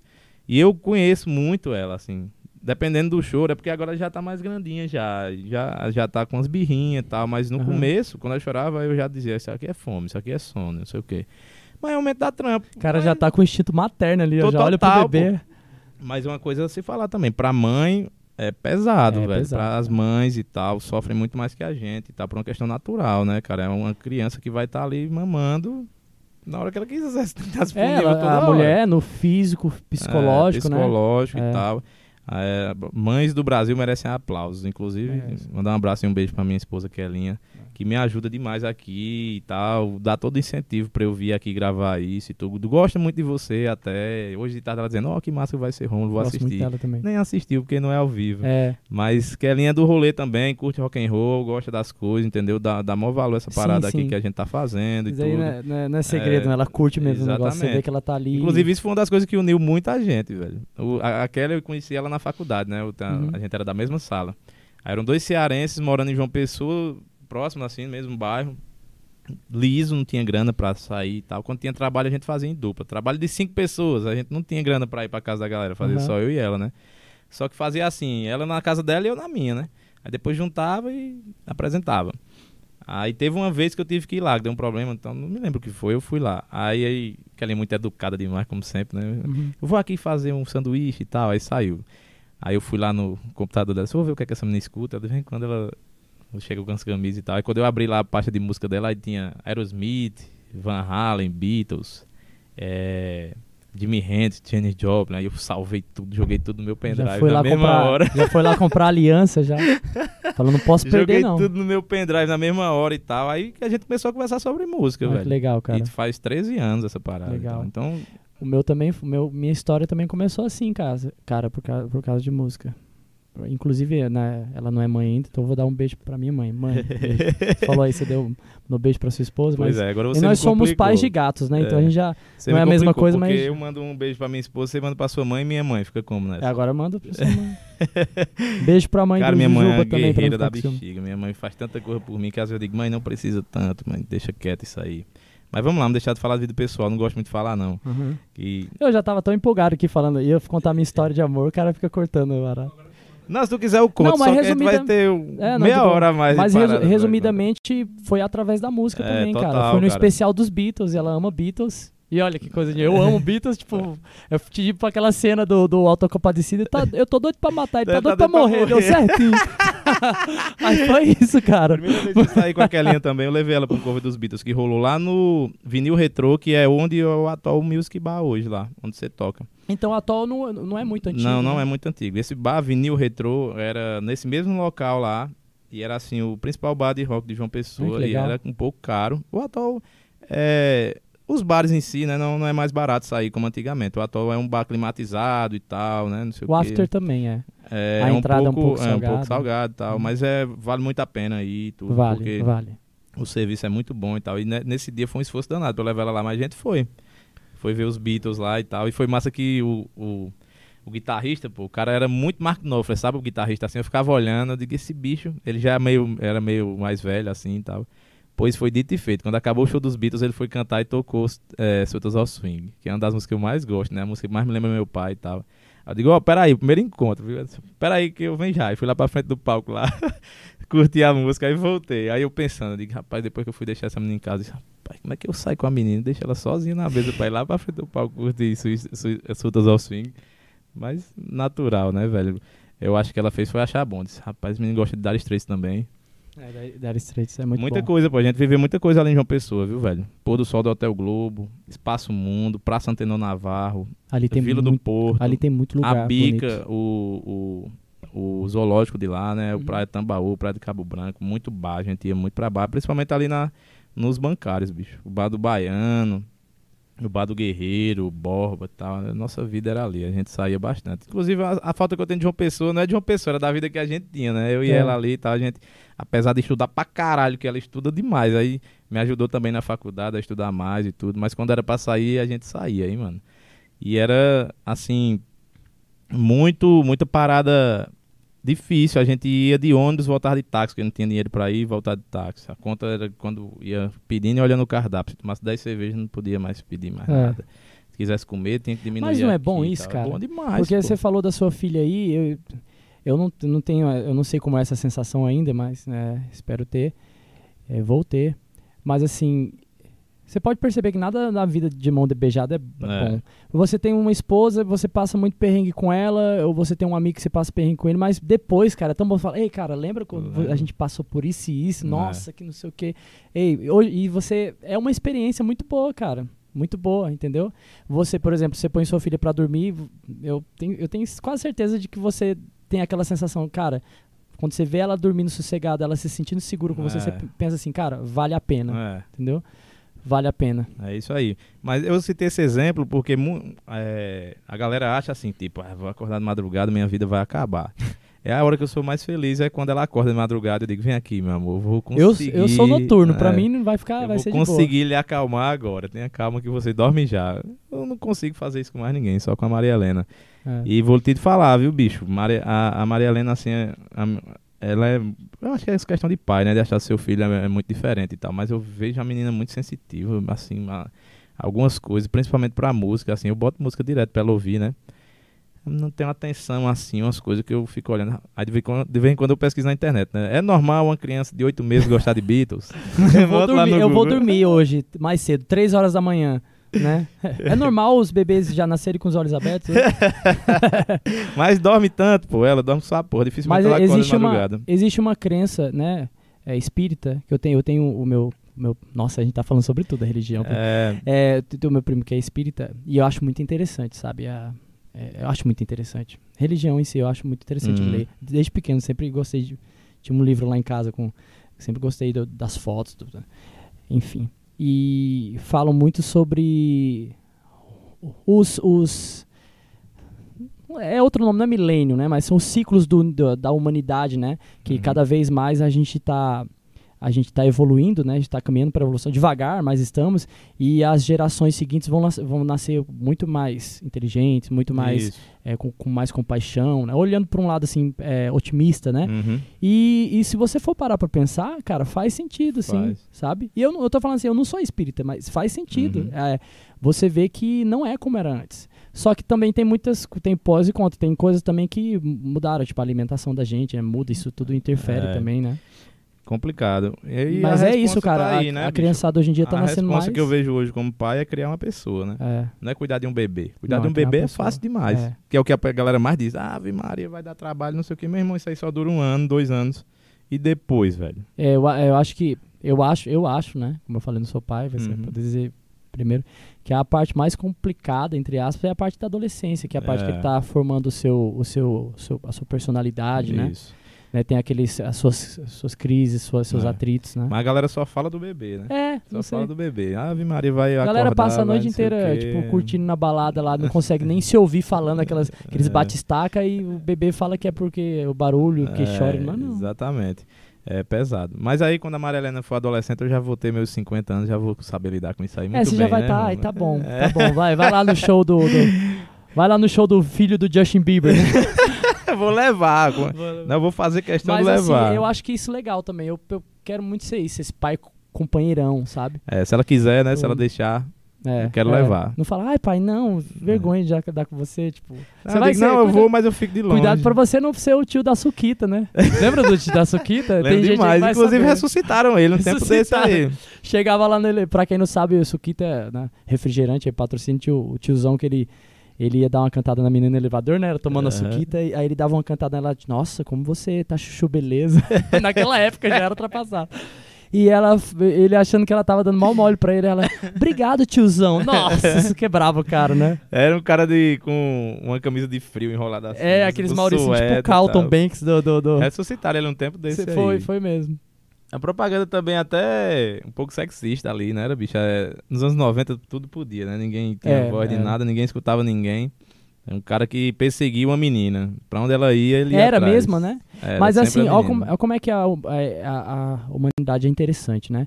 A gente só consegue enxergar a realidade quando a gente vive ela. Por fora, né? Por fora. Você tá ali, você não tá percebendo. Isso acontece mesmo, pô. Tem pessoas que estão numa realidade com um relacionamento é, abusivo e tal, e só percebem quando vê de fora. Por isso É, que é bom a- a campanhas de conscientização, amigos que às vezes falam e tal. Tá, tá se ligando que essa situação não tá tão legal. Que às vezes você tá dentro da parada não tá vendo. Nos anos 90 é Exatamente. isso. pô. Ô, por exemplo, vai, vai. Muita, eu, eu, eu já vi muita gente dizendo assim.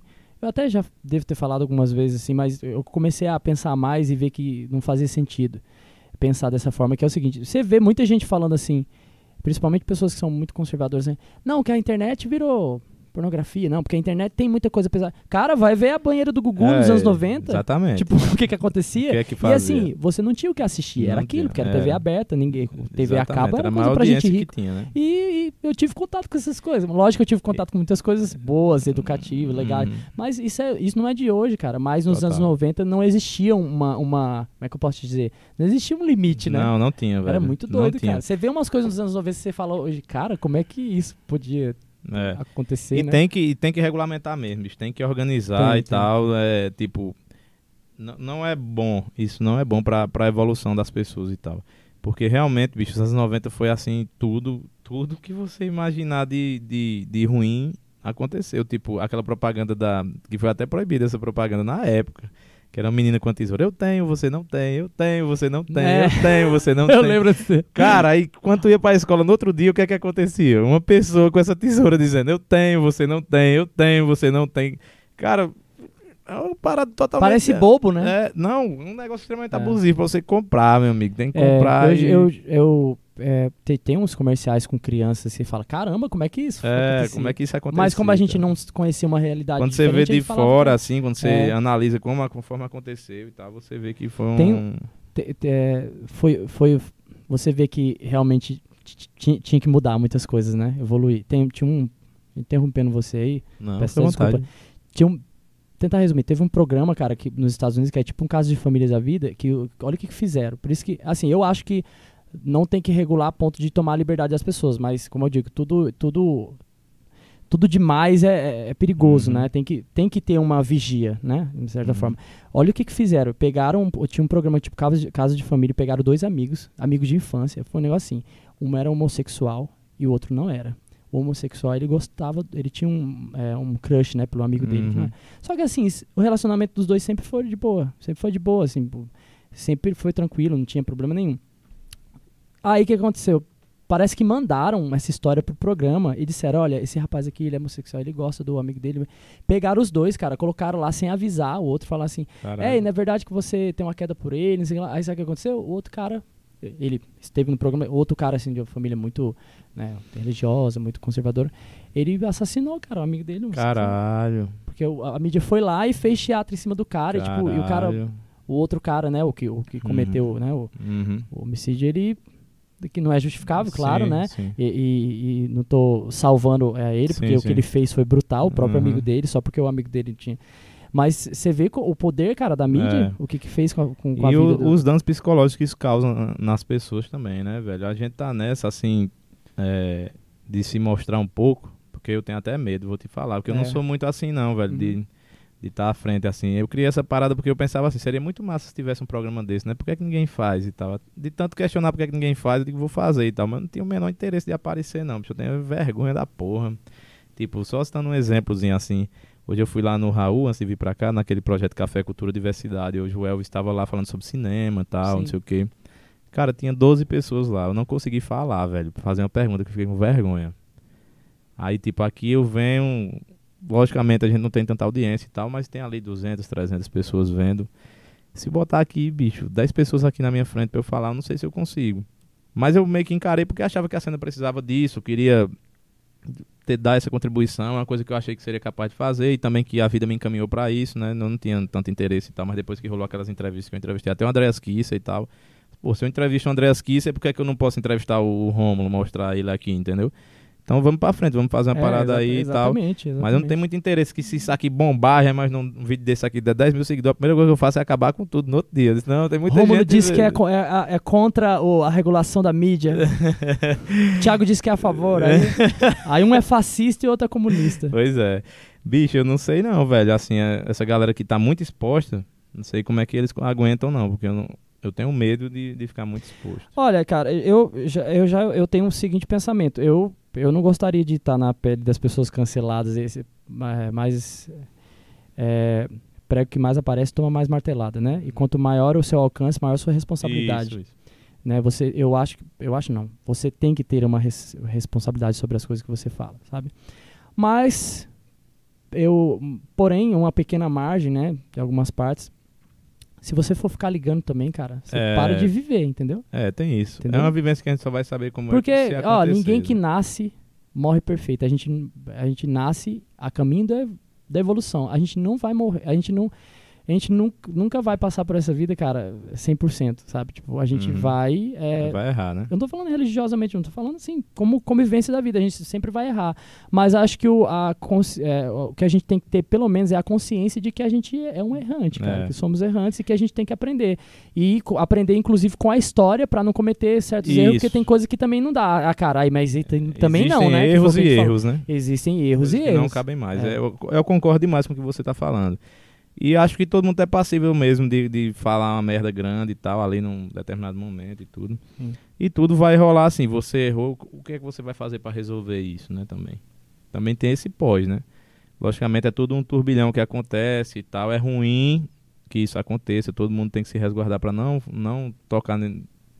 é, não é que não tocar nesse assunto, não falar alguma coisa que seja tão impactante assim, mas o que é que você vai fazer? Sua vida não vai acabar aqui. O que é que você vai fazer para se redimir desse grande É, erro que você é. cometeu, entendeu? Aí vai ficar de cada um, de quem, por exemplo, cancelou, quem julgou, julgar se a pessoa está se comportando bem ou mal, porque o julgamento pior o cara já teve, né? É. Já tá lá fudido. Vai continuar aí e tal, o que é que você vai fazer para se redimir, né? Acho que a gente tem que pensar muito nisso. Eu gosto muito desse assunto de gerenciamento de crises, viu, cara? Demais mesmo. Tanto pelo lado pessoal como pelo lado profissional também. Tipo, como resolver situações. A gente vê isso, a gente gosta de música, sabe que o John Lennon passou por isso naquela entrevista que ele falou de Jesus. É, que inclusive, o- foi, não vou dizer que foi o fim dos Beatles, mas, mas tipo, É uma, Acabou com- Não, é um ponto né? crucial ali que, pô, a gente tá aqui trampando, cara. É uma banda que tem um sucesso do caralho. Imagina isso comercialmente, né? Pra gravadora É. e tal. Aí tu vai lá, tu é um cara dos quatro. Tu vai lá e bota tudo a perder, cara. É. Entendeu? E detalhe, né? Você vê que, por exemplo, religião é uma coisa muito delicada até hoje. Imagina Até naquela hoje, época, né? E o que foi que eles fizeram ali pra gerenciar aquela crise? Isso aí acontece em muita coisa, tipo Uhum. o Mike Tyson, por exemplo. Eu tô puxando aqui, a gente não se prepara pra conversar sobre Sim, isso, né? não, claro. Mike Tyson é um cara horrendo, foi horrendo durante muito tempo Vários e tal. escândalos. É, hoje é um cara amado. Ele tem um público dele É. que gosta dele. Como foi que ele gerenciou essa crise? O que foi que ele fez pra É. pra conseguir sair dessa, entendeu? É, eu gosto muito desse assunto, assim. Sim, de- é muito interessante. E eu acompanho, Muito cara. Eu acompanho, assim. É lógico que eu não vou virar um seguidor, eu ferrenho, vou acompanhar tudo que o cara faz, mas eu acompanho depois Por que isso que acontece. e É. Por isso que eu falo que, assim, tem certas coisas que você também não pode ficar dando muita bola. Porque eu vou ser bem sincero pra você, cara. Eu acho, assim, que é, essa cultura do cancelamento, né? A gente já Aham. tá só em a, É, a gente assunto polêmico. é, bicho, é impossível não. Eu não- volto a dizer aquilo que eu falei no começo, tudo em demasia faz mal, né? Você também, é, a internet deu esse poder às pessoas de das pessoas acharem que que, que podem tudo, né? Tanto pro Uhum. cara falar as coisas na- bizarras que nem aconteceu, né, com o cara lá do podcast. Inclusive, a gente tá em outra aí agora, né? O cara É. foi pra Ucrânia lá e. Cara, Meu olha, Deus eu do céu, vou te falar, viu, Romulo? Ó, eu vou falar uma coisa pra você. Eu, eu vou ser sincero com você, eu não espero nada de político. Pois nunca é. espero. mas Mas, isso assim, aí, mas bicho. ali eu não, eu, não, eu não tô surpreso. Você tá surpreso? Cara, o que não foi que a gente surpreso. fez, velho? O que foi que o Brasil fez pra estar com essa galera, sinceramente? Porque isso aí, bicho, não, não tem mais, não tem mais espaço pra essa parada, velho. É. E é uma coisa que você vê e se surpreende. Mas não nesse se caso- surpreende, assim. Tipo, eu já imaginava que esse tipo de gente fala isso, faz isso. É uma coisa que tá na cara, pô. Não é tipo, ai, que choque, fulano falou isso, assim.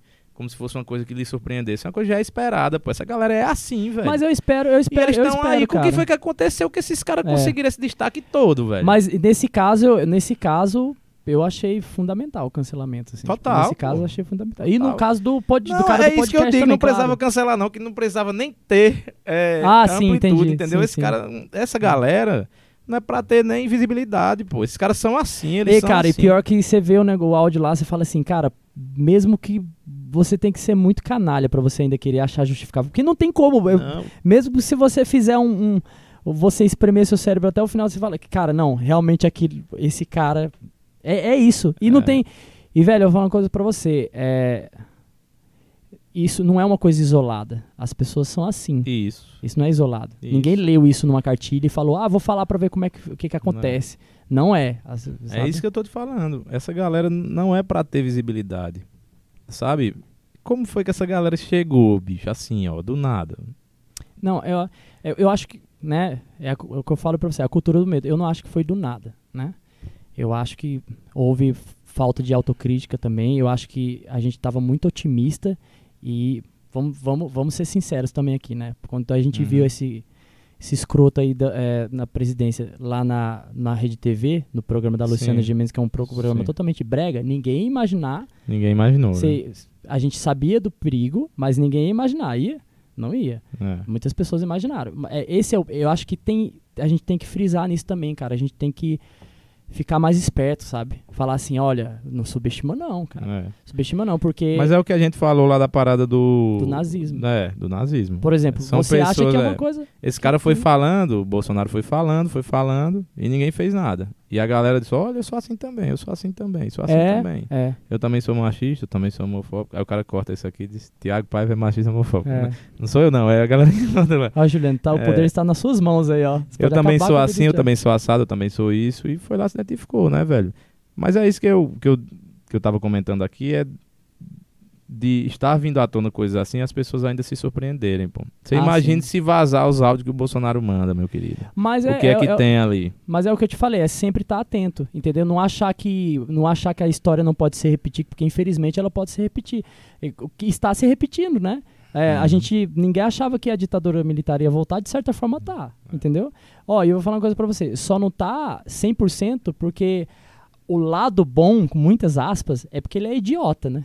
Uhum. Ele é um idiota. Porque se ele fosse um cara mais Estratégico, Estratégico? inteligente, aí ele conseguiria, com certeza. a nossa sorte, porque, porque a gente sofre muito pelas idiotices dele, porque É. se o cara fala uma merda aqui, o dólar amanhã tá lá em cima, É. né? É, tem pessoas que não enxergam dessa É. forma, tem pessoas que enxergam de forma superficial. Ah, é é o um dos jeitão dele. Não, tenho, não é o jeitão dele, cara. O cara é o representante do nosso país. O que ele fala interfere. Por Uhum. exemplo, a guerra da Ucrânia e da Rússia. Que, cara foi fazer lá na Rússia? Era, É, tipo, exatamente. no meio do fogo cruzado, assim, tipo, queimando, É. entendeu? Parece, sabe o que, que parece? Eu, parece não. É, Pra mim é isso. Eu acho que ele faz assim. Ah, a galera tá achando ruim se isso acontecer, pois eu vou fazer. Vou fazer. Eu dou contra. É isso, É. é. isso que raiva, cara, que dá. É, exatamente. É isso aí. E eu, não é falta de assessoria, é muito bem assessorado. Tem um monte de gente ali dizendo, não faça isso, faça isso. Faça... Não faz, pô. É. Não faz. Mas é pra isso, vamos proteger, falar... Pra proteger, ele tem que falar isso, pra proteger os filhinhos dele, É, no fim das exatamente. contas. né? Vamos falar do single que saiu hoje, que pra isso você tá aqui. Vamos. Polê- É, Só polêmica é. aqui, metendo pai presidente. É pra isso que você tá aqui, cara. Eu agradeço você ter vindo conversar aqui com a gente. Agradeço você ter vindo lançar seu single aqui no Cariri e tal, que é a sua casa. Por mais que Ah, João sim. Pessoa seja massa e tal, você tem que É. saber que aqui é a sua casa. É aqui que tem uma galera. Foi aqui que eu comecei, né? Exatamente. E aqui você vai ter, vai ter todo o apoio sempre, tanto do público como da gente, como de tudo. É, vamos, vamos falar um pouco do single aí. Mundo Azul, né? Saiu hoje e tal.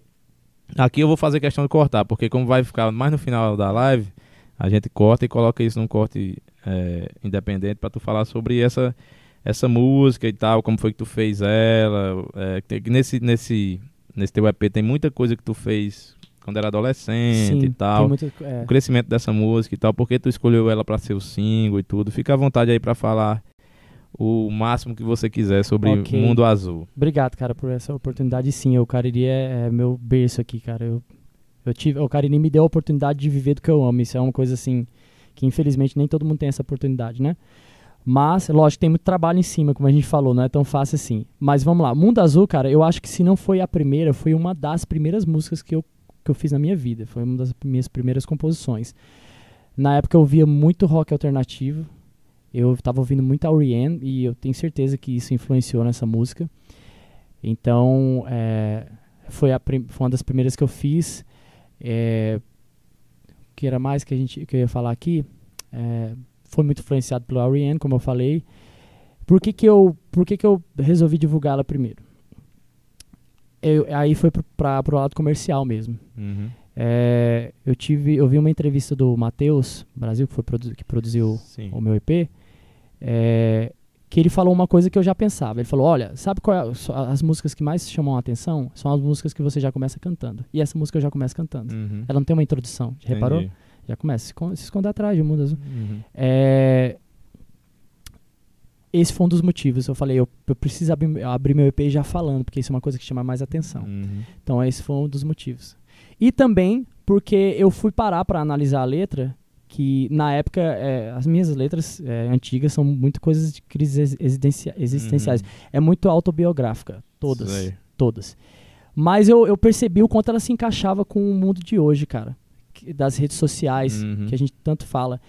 O Mundo Azul, inclusive, fala sobre isso, sobre esse mundo fake que as pessoas criam nas redes sociais, que querem passar um, um mundo perfeito para as pessoas, como no fim das, quando no fim das contas a gente sabe que não é bem por aí, que a grama do vizinho sempre é mais, mais verde, entendeu? Por isso que eu falo, né? Se a, se a verdade faz seu mundo escurecer, talvez eu roube algumas mentirinhas para você, entendeu? Ah, Então, se, se, você, se você tem tanto medo da, medo da verdade, então eu, eu te trago uma- algumas mentirinhas que vai te fazer se sentir melhor. uhum. Mas, ah, mas no fim das contas, o que eu quero dizer com essa música é isso. É, você pode tentar esconder, se esconder da realidade, mas no fim das contas, ela vai chegar na sua porta, cara. Uhum. E até, infelizmente, a gente até chega nessa parte da política, né? A Uhum. gente subestima né, a realidade, mas a realidade ela chega, cara. Se Chega. você não for uma pessoa cuidadosa, sabe, consciente, ela vai chegar. Então é isso, cara. Eu, eu, eu divulguei por isso, porque é uma música comercialmente legal Uhum. para se abrir um EP, meu primeiro trabalho. Uhum. E porque ela, eu acho que ela tem tudo a ver com o que a gente tá passando, sabe? Pode crer. Tá vendo como falar sobre música é melhor? Minha cabeça já tá indo Ah, aqui fica- pra é, vários vamos- vamos mundos e tal. isso, por isso é, tá, se esconda atrás do mundo azul e É. tal. Eu não tinha feito essa análise da letra dessa forma. De tipo, uma realidade que você prova pra você mesmo que ela existe, mas na verdade ela não Uhum. existe, né? É, tem uma música do Dead Fish que fala sobre isso, que é Self Ego Factoid. Ele explicando a letra parece um pouco com isso. Ele diz, você cria uma mentira e você sabe que é uma mentira. É, você sabe que é uma mas, mentira. você, mas você se convence Mas é confortável pra é, você, é, né? por, isso- por isso É que você se convence você, que aquilo é verdade e tal. E essa roupagem que tu deu pra música, assim, mais pop e tal. Eu vi também a música sobe e desce várias vezes, assim. Tem algum retalho ali que tu fez ou a música sempre foi assim? Essa dinâmica, quem fez foi o Matheus. Uhum. Eu dou. é, meu, meu agradecimento vai pro Matheus, porque Uhum. para você ver a importância de um produtor. Essas nuances, assim, essas dinâmicas. Ela vai toda- e vem diversas vezes, Porque né? se você for ouvir o- a versão da live, que foi a versão que eu considero hoje a demo, é crua, Ah. sabe? Ela tem, assim, uma parada, outra, mas ela, ela é crua. Então, assim, isso daí foi tudo Matheus, cara. Aquela parte final, apenas mais um som, que É. ele deu a ideia de ficar só, só Cair e depois crescer. é, Isso aí quem faz muito bem é o Foo Fighters, né, velho? Foo Tem Fighters, muito é. disso. Best of You, né? Best of You, The Pretender The e tal, são Pretender, é. walk. E aí, meu filho, vários these days. These days, é. E muitas que começam, começam bem lentas e tal, e depois tem um, um up, assim, um punch, que chega a um nível que você nem espera. É, né? mas a música é, a música é legal por isso, né, cara? Tipo, é, e eu, eu acho muito legal essa, essa emoção da música. Tem um, um cara chamado. Ah, não sei se é Márcio Guerreiro, sei lá, que é um professor de canto do YouTube. Márcio Guerra. Márcio Guerra. É. Ele faz análise de, de músicas, de pessoas cantando, é que ele é professor de canto. Hum. E ele falou uma vez da música Can't Stop do Red Hot Chili Peppers, que ele falou, olha como essa música é legal. Ela começa lá no fundo, aí, tem- É, vai, aí vai, vai, aumentando, vai, vai. esquentando a panela, aí pum, aí daqui a pouco tá aquele negócio frenético, aquele rap do nada vem um reggaezinho. Ah. Tipo, é legal isso, entendeu? É. E isso o Matheus fez nessa música, que eu achei muito bacana. E outra coisa, ele é, o, o- a função do produtor também é isso, é fazer com que a música não fique maçante, sabe? Ai, tá, Uhum. só isso, entendeu? Uhum. Isso foi muito importante. Ela é, é, exato, é. Ela é bem dinâmica, assim, né? Você não espera o que vai acontecer. Quando ela dá essa queda pro apenas mais um Uhum. som, ela realmente dá uma- eu achava que ia acabar ali a música. Apesar de ter ouvido na live, né? Eu não lembrava assim exatamente. Aí quando ela cai, aí pra onde é que essa música vai agora? Aí a melhor parte que eu punch, achei é né? o punch do final. É. Ficou lindo demais, velho. Assim, achei massa. Eu tô curioso pra ouvir as outras músicas, eu não ouvi ainda. Mas eu vou preferir ouvir de acordo com os lançamentos. Então, Sim, Eu sim. sei que, esse, que Jujuba já tem aí essas músicas aí. Porque ele, ele fez os clipes, né, É. e tal. Mas eu tô realmente muito curioso com relação a, a esse teu trampo autoral, bicho. Achei massa demais. Você, como eu sempre falei, né, pra ti, você é um cara que representava muito a cena aqui. E tem um cara como você fazendo autoral, é puxa também muito público para as outras bandas, né, autorais, É. que são bandas que só fazem autoral. É. Porque você Exatamente. frequenta os dois circuitos, né? Você tá lá e cá. Inclusive tocava aqui nos bares que o rock praticamente não entrava, você tocava É. demais. Não era que ia uma vezinha. Eu tava tocava- falando pro. pro pra, eu não sei pra quem que eu tava falando esses dias. ah, fala assim, cara, eu não vou ficar dando méritos pra mim o tempo todo porque ninguém chega a lugar nenhum sozinho, né? Muitas pessoas me ajudaram, inclusive, inclusive vocês aqui me ajudam muito, fazem coisa, fazem coisa tipo eu tenho que brigar pra pagar porque Juliano, por exemplo, né? É, Enfim. Jujuba é massa demais. Mas é, é, Eu tava falando esses dias, não sei se era pra minha esposa, eu falei assim, cara, tem uma coisa que eu me orgulho de fazer. Que é que eu, de, de ter feito no Cariri, que foi trazer pessoas de, de um público totalmente diferente pra lugares que ela jamais imaginaria que ela estivesse. Por exemplo, galera de Lagoa Seca no, no Motorrock. Por exemplo, Motorrock, eu já vi pessoas, o Romeu deve saber disso. Ele sabe. Muitas pessoas passavam e via aqueles cara, cara feio lá, tipo, motoqueiro com colete. E os caras são de um coração. É. Tanto é, tanto é que, né, momento polêmico aqui, não vou citar o nome do, do, do lugar, mas é, os lugares que eu sempre mais fui bem tratado, sempre foi, sempre é, foram os lugares mais simples, tipo Aham. Motorrock, Cangaça, aqui galera alternativa. É. O, o lugar mais. é, não tô falando as pessoas, tá? Tô falando regiões assim, tipo, os bares, lugares mais elitizados, que eu não preciso dizer. Uhum. É, eu já passei mais perrengue, já fui agredido é, fisicamente. Eu já fui agredido Nossa. porque. é, eu já fui agredido aqui. No, no- eu não preciso nem dizer o que. Cara, não que bairro, fala. eu Vou te não falar. dizer, né? Não, não fala. Ah. Porque já tá rolando uma polêmica gigante aí. Inclusive a gente vai falar sobre essa Sim, polêmica sim. e tal. Mas eu não, eu não tenho menor interesse, sabe, em entrar nesse vulcão aí. Mas Tá não ótimo. precisa falar. Mas só, só pra falar pra você. Porque eu assim, já sei que tem galera aí que faz é pressionar pra você dizer, porque o cara quer trazer audiência, quer, é, quer fazer o chafuzo, Não, mas eu não, não, não, não fala. fiz essa questão de pressão. Fala só não. o que aconteceu aí. Mas é isso que eu falo pra você, é, pra, é essa quebra do preconceito. Porque a gente acha que é porque uma coisa tá muito bem estruturada que vai ser mar de rosa. Não é.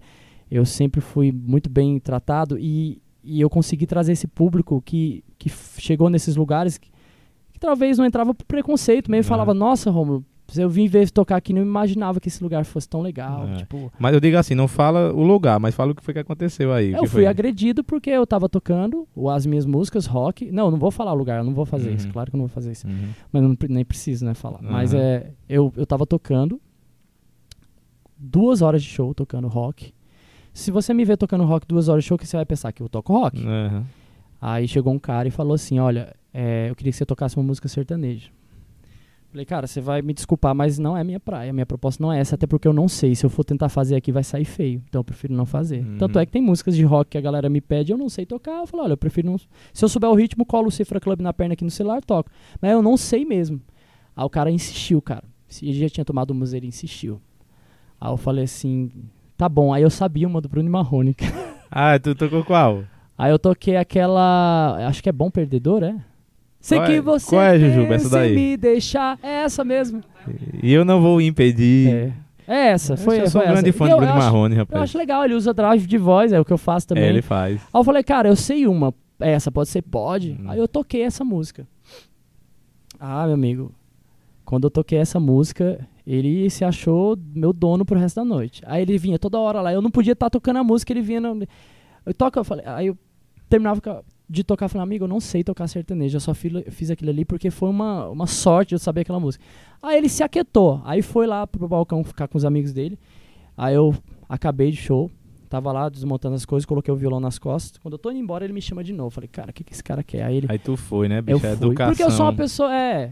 Eu sou uma pessoa que gosta de conversar. eu É. Não gosto.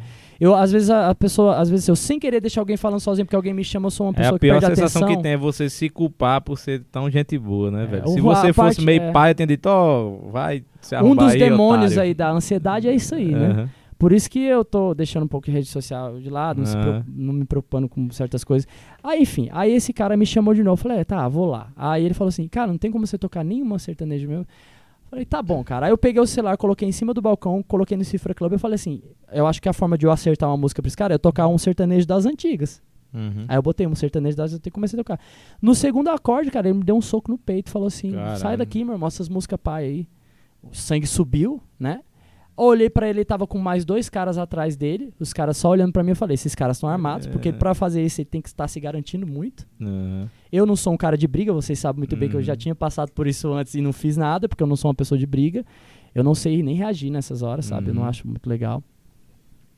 É, Aí eu olhei pra ele assim.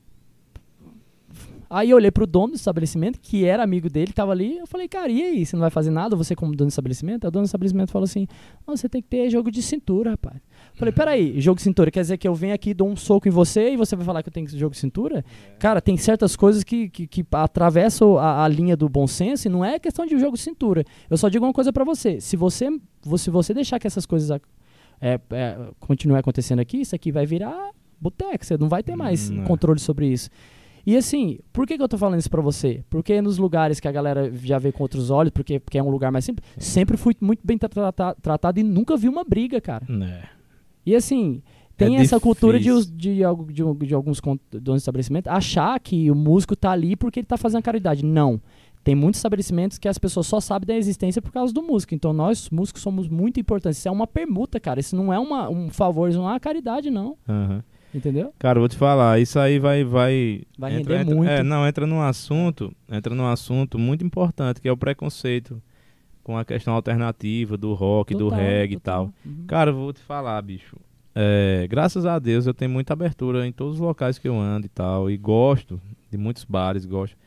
Mas eu nunca vi uma galera tão mal educada como nesses bares elitizados, como nesses bares que a galera paga pau pra dizer estou aqui e. Exatamente. E quando você exatamente. chega, pô, nesse- nesses locais que são marginalizados, porque as pessoas marginalizam, entendeu? Não é porque o local é marginalizado, não. É porque Não, o cara as passa na pessoas- frente, ah, aqui é só é um bando Só de maconheiro drogado, e- não sei o que e, E, tal. é, Cagando regra. vão até pro, pro, pro, pra questão da opção sexual da É, pessoa, né? como se isso fosse, né? um- um- Exatamente. Cagando motivo. regra sobre uma coisa que não percebe o que tá na frente E dele. a pessoa nunca entendeu? nem entrou no lugar. Exatamente. Entendeu? Bicho, É, eu, não, tem- eu não gosto muito de entrar em polêmica, mas tá rolando essa parada aqui no Cariri, porque os músicos estão se sentindo muito é, desrespeitados em vários bares, que são bares conceituados aqui, Sim. são bares que rola grana, são bares que têm dinheiro, que dinheiro, é, condição, dinheiro, tem entendeu? condição, é. E que não, não tratam, não tô dizendo que trata mal não, que pode ser que trate bem. Eu tenho amigos, Não, tem lugares que eu. que É, eu não vou- não vou eu toquei falar. lá que eu sou. Eu tenho amizade com as pessoas até não hoje. vou eu não tô falar porque todos, eu não vou envolver tem- o cara que não tá se envolvendo, porque são amigos meus que se quisessem se envolver nessa polêmica, poderiam se envolver, que falam que são bem tratados, são amigos dos donos dos bares e tal.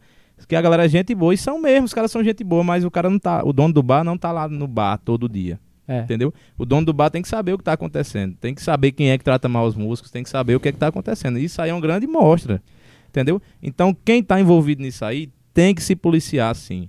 Tem que valorizar os músicos, tem que valorizar as bandas que rolou também essa parada por conta das bandas.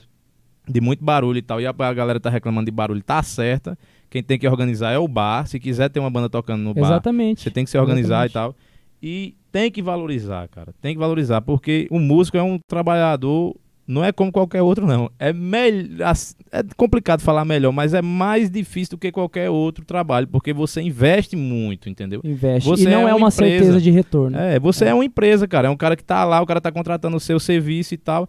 O cliente, tipo, não é. Eles tratam o músico como se fosse o cara que tá pedindo pra tocar lá. O cliente é o dono do bar. É o músico que tem que dizer, ó, esse bar aqui não. não não, não tá me tratando bem e tal, não vou mais tocar aqui. E quem vai perder é o dono do bar. Não pense não que, que, que vai aparecer, pô. Se tu é competente e tal, vai aparecer bar pra tu tocar, velho. Eu, é. E um bar que trate bem. E é como você falou, os bares mais simples é quem mais trata bem. É, exatamente, Entendeu? é. Eu não, a gente não precisa ci- citar nomes, né? É, até porque é uma coisa que tá, esse assunto tá rendendo aí já, a galera aqui- daqui do Cariri já vai saber de onde a gente está falando. Não são todos os lugares, rep- lugares repito, né? É, tem lugares que eu tenho contato até hoje, amigo, tipo o cara que eu me encontro com, por exemplo, sabe um, um cara massa, que eu vou dar um nome ao boi aqui, o Lucas, do La Baronesa, do Garagem, é um Uhum. amor de pessoa, e ele sempre falava pra mim assim, Romulo, eu não vou pagar esse cachê pra você que eu não acho justo, eu vou pagar mais pra você que eu Uhum. valorizo mesmo. Uhum. Então, assim, não são todos. Mas, se você for falar assim que é por questão de, de classe social, de porque a pessoa é maconheira, não, isso é questão de caráter. Tem nada a ver. Exato. Isso é um preconceito idiota, nada a ver. Porque se fosse assim, é, quanto mais caro o lugar, mais, é, mais educado as pessoas seriam. Não é Não isso. é, não é. caráter, é preconceito. É um reflexo disso que a gente vive, É. cara. É preconceito, marginalização e um monte de galera que se acha demais, julgando um pessoal que é- está extremamente anos-luz à, à frente. E, e detalhe, pessoal. e um, um parênteses aqui muito importante. Quem, qual foi a classe que mais ajudou durante a pandemia? Qual foi? Música, né, velho? A Quantas arte. lives não foram feitas em todas as praias de, é, de reggae, rock, sertanejo, funk, é, é, forró? Quanto, eh, quanto de, de, de, dinheiro, doação esses caras não conseguiram? Entendeu? Coisa que o governo não fez, mas os músicos Uhum. fizeram. Então, assim, por que que. Já não é nem. Pra não ser considerado nenhuma profissão, cara. É, Entendeu? Pra muitas pessoas. exatamente. Porque O- quem vê pensa que a vida de músico é, é- porque é uma, é uma coisa que é muito, é muito complexa, é muito assunto, mas assim, o músico também tem muitos custos, cara. É- As coisas é aumentam, encordoamento aumenta, é, Ah, você quer bicho. comprar, você quer usar um som bom. Por exemplo, o Hugo, o Hugo comprou um tab da Roland de simulador de bateria. E eu vejo muitos bateristas aí, cara, se lascando, parcelando em várias vezes, porque ele tem medo de perder o contato no bar, porque o, gar- o bar não se, não se prontifica a, a fazer uma acústica no lugar. Uhum. Aí tudo sobra pro músico, aí o músico tem que ir lá comprar, o cara gasta assim um negócio que ele vai pagar, passar cinco anos pra pagar, É. entendeu? É isso. E, É. e aí, no fim das contas, não todos, né? Mas essa galera aí, né, desses estabelecimentos, eles acham que ainda assim estão fazendo um puta de um favor pro, pro, pro músico, porque tá chamando. Não, Não cara, é o contrário. É, o- é. se for bobear, é o contrário, entendeu? Exatamente. Bicho, é foda, velho. É, é, é muito complicado. É, nessa, nessa situação, não é bom, assim, ter uma discussão tão acirrada como aconteceu. Não, não achei legal, assim. Achei massa tomar o destaque que tomou, mas a- achei prejudicial o, como foi debatido, entendeu? Como a- as Aham. coisas aconteceram, muita treta, muita coisa. Mas é... Muitas coisas são tiradas de contexto. É, né? e também assim, foi, foi uma, uma situação que evoluiu, evoluiu, evoluiu, até chegar ao ponto que para resolver teve que dar um estopim e brigar.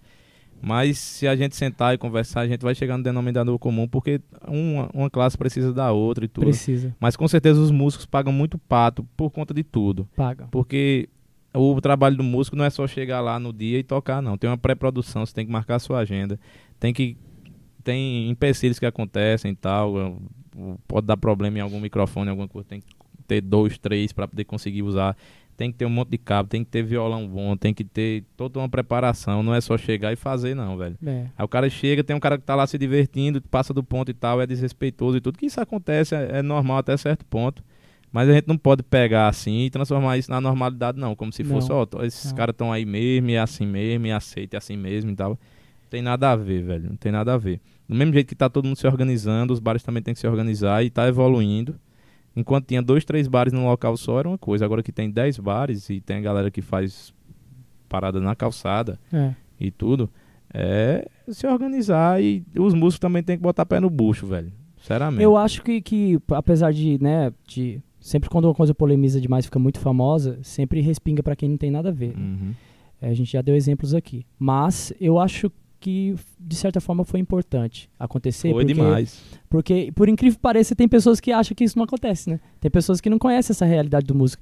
Ah, tem pessoas que acham que, que acham que só existe se a gente falar. Não, é porque às vezes, às vezes tem músicos, cara, que ficam pressionados em não falar nada para não perder contato. Total. Entendeu? Tem músico que precisa criar filhos, tem músico que, que realmente. Eu vivo disso, cara. Tem Uhum. músico que vive, vive disso. Eu, é, mas, em contraponto, precisam, precisam ser mais unidos, sabe? Uhum. Os músicos precisam falar, mostrar para os É. donos do estabelecimento que, olha, nós somos tão importantes quanto quanto os clientes, até porque os clientes, grande parte vem. Ó, por exemplo, eu toquei essa semana em três lugares. Cara, as, tipo, 90% das pessoas que vão lá são pessoas que eu conheço todas por nome. E eu, que eu sei que elas estão ali, não é porque eu sou fodão, mas eu sei porque elas estão ali por uma coisa que eu construí, entendeu? E que elas estão ali por isso. Não fosse por mim, elas não estariam ali, entendeu? Por que, que, eu, por que, que eu, eu, não Romulo Cordeiro, mas eu, músico, não sou importante? Por quê? Então, Exato. É o que eu falo pra galera. Ensino, ensino do- pro dono de estabelecimentos que, que tem esse tipo pensamento, né? Que eu acho um pensamento mesquinho. É, de tratar os músicos assim. Faz o seguinte, aprende a tocar um instrumento, então. É. Né? Aprende a cantar, vai lá ver se é fácil. Pronto, aí você falou realmente o, o que vem a casar com tudo, velho. Vem a casar com tudo, tanto pela sua questão do músico, como pela questão também do público, velho. A gente tem o melhor público, bicho. A gente É, tem o melhor público. É sim, o público que claro. vai pro local pra ver você tocar. E Que detalhe, às vezes o uma público música. não gosta nem do lugar. Ele vai porque ele gosta de Vai. você. A entendeu? gente, o alternativo, velho, é quem tem o melhor público, é quem tem as melhores músicas, é quem tem os melhores Sim, trabalhos, velho. Sim. Ó, muita, já, já ouvi gente falando pra mim assim, ei, por que, que você não toca, bota um sertanejo no repertório? No, no intuito de querer dizer assim, olha, você vai ganhar até mais dinheiro. Cara, eu posso até ganhar menos dinheiro por tocar em rock, com, o- tocar o rock, mas eu toco o que eu amo, eu passo uma sinceridade pras pessoas. Quem quiser fazer coisa, que, tocar coisa que não gosta, não vou julgar, porque a pessoa precisa sobreviver, também não vou ficar Uhum. aqui cagando Sim, regra, sim, sim. né? Mas assim, eu faço isso E porque eu o cara sei que tá tocando lá, ele pode amar também, né? Pode amar também, pode gostar de tudo, pode É. tocar tudo, por que não? É, né? Antigamente eu me sentia limitado, falei, nossa, cara, eu vejo os outros caras dos bares tocando, tocando tudo e eu só toco isso. Mas não, cara, depois eu pensei assim, não, mas tem a galera que vai me ver pra ouvir isso, eles É. se identificam comigo. E, e é um público maravilhoso, cara. Total. Sabe por quê, Romulo? Porque essa parada alternativa do rock e tal, você só tá lá porque você gosta.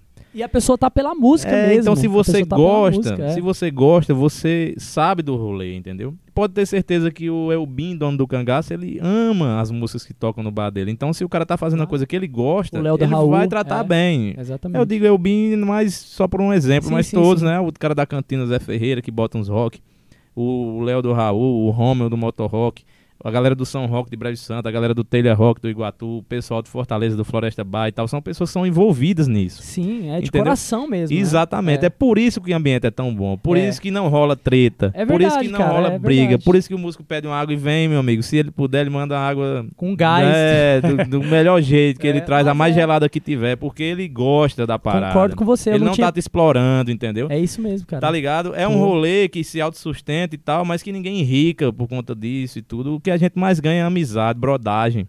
É, é verdade, Sabe, é- verdade.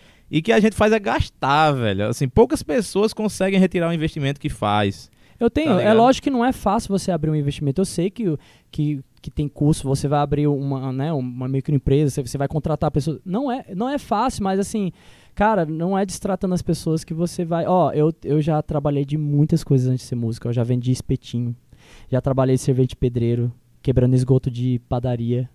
Imagina aí, coisa gostosa de se fazer. Conta mais, que- conta mais sobre isso. Não, Já- tô brincando, tô não, brincando, tô sabe, brincando. Já trabalhei como. Eu, eu já. eu- cara, eu já, já trabalhei de tudo, cara. É como diz o, o, o, o João Grilo, já fui homem, só falta ser mulher. Mas eu já trabalhei de tudo. E tenho orgulho disso, tenho orgulho disso, porque Sim. talvez hoje eu, eu, eu consiga suportar certas coisas por, por, por esse passado meu, de ter passado muitas coisas. De ser servente de pedreiro, cara, de estar trabalhando quebrando a- a- o estacionamento de um shopping. Estacionamento de um shopping lá. E, e ter uma britadeira só pra um pedreiro, os outros ter que trabalhar na picareta. E a, gente, a nossa marmita vir com um pedaço de bombril. A gente não poder usar o, o- o banheiro do shopping, porque o segurança falava: você tá com uma calça cheia de cimento, não pode entrar aí. É, pode crer. E assim, eu tenho orgulho, mas assim, é... nossa, perdi o fio da meada. Que eu tava falando mesmo Não, desse, a gente desse falando lance do sobre trabalho? ser bem tratado nos bares Ser bem tra-. Isso, né? assim, é. Cara, é. E, e eu sempre trabalhei nessas coisas que eu sou. Foi muito bom pra minha alma, sabe? Eu, como pessoa, é, como ser humano, porque eu vi. é, eu não nasci de família rica, nada. Eu sei como é ser discriminado, ser, assim, Aham. nes- nessa questão do, do, do, do, da classe social, né? E eu percebi, cara, que, que isso não leva a lugar nenhum. Eu sempre falava para meus amigos, ó, cara, emprego nenhum, primeiramente, vale sua saúde. Tanto é que hoje eu toco, hoje eu tenho um certo nome aqui no Cariri, eu tô tocando lá em João Pessoa, tipo, eu não sou desrespeitoso com ninguém, eu Uhum. sempre faço da melhor forma possível, sou um cara totalmente tranquilo. E... Você é um Mas eu não anjo. fico batendo diferente não, cara. Eu não Você fico, é um anjo, sabe? eu Romulo. vejo que é um lugar que não vai me respeitar, não vai me respeitar, eu não fico eu fico pensando, cara, isso vale dinheiro? Não vale dinheiro, cara. Isso não Hum. vale o dinheiro que você ganha. Não vale. Pode, pode ser o dinheiro que for, não vale. É porque entra muito o que você falou. Tem a questão financeira, mas tem todo um amor, tem um respeito pelas Total, pessoas, entendeu? velho. A gente tá no melhor ambiente possível, velho. Se você tá nessa cena alternativa, se você é músico, é dono de bar, é garçom, é público, saiba que você tá no melhor ambiente possível, velho. Quebre todo tipo de preconceito que você achar que, achar que existe, porque a gente é, somos poucos, mas a gente consegue fazer um movimento gigante, velho. Olha o tanto de banda que tem aqui, olha o tanto de música massa que tem pra gente ouvir, olha tudo que acontece aqui Exatamente. no Cariri e tal, é por conta de tudo isso, velho. De pessoas comprometidas, pessoas que amam o que faz. Então, é meio isso, bicho. É, eu fico muito triste com essa situação que rolou com os músicos e tal. Mas eu lhe digo com certeza, nada disso aconteceria dentro da nossa cena alternativa. Nada disso aconteceria dentro Exatamente, da nossa cena. não, não aconteceria. Exatamente. Vê, vê, cara. Vê quantas brigas teve, cara. No ano. Eu não tô dizendo que não acontece, não. Pode ser que aconteça. Às vezes tem uma galera que é paia mesmo, que vai e tal, não sabe nem onde tá, faz merda. Mas vê no dia a dia o que é que rola. Vai atrás de saber qual é o músico que foi maltratado num barco, o que foi que aconteceu.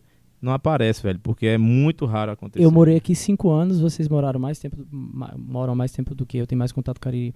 Mas eu digo pra vocês, sem medo de ser feliz, eu nunca vi nada, nenhuma briga rolando. Não vou dizer que às vezes tem algum, mas assim, uma briga, Briga grave, mas, tipo, nunca vi. Eu nunca vi, cara. É. Entendeu? Porque é eles, não deixam nem começar. Já É. começa por aí. É isto, Entendeu? é isto. É gente- tolerância zero e tem que ser, pra violência tem que ser É, tolerância zero. Tolerância mesmo, zero. A gente mesmo se protege. Exatamente. Rominho, velho, acho.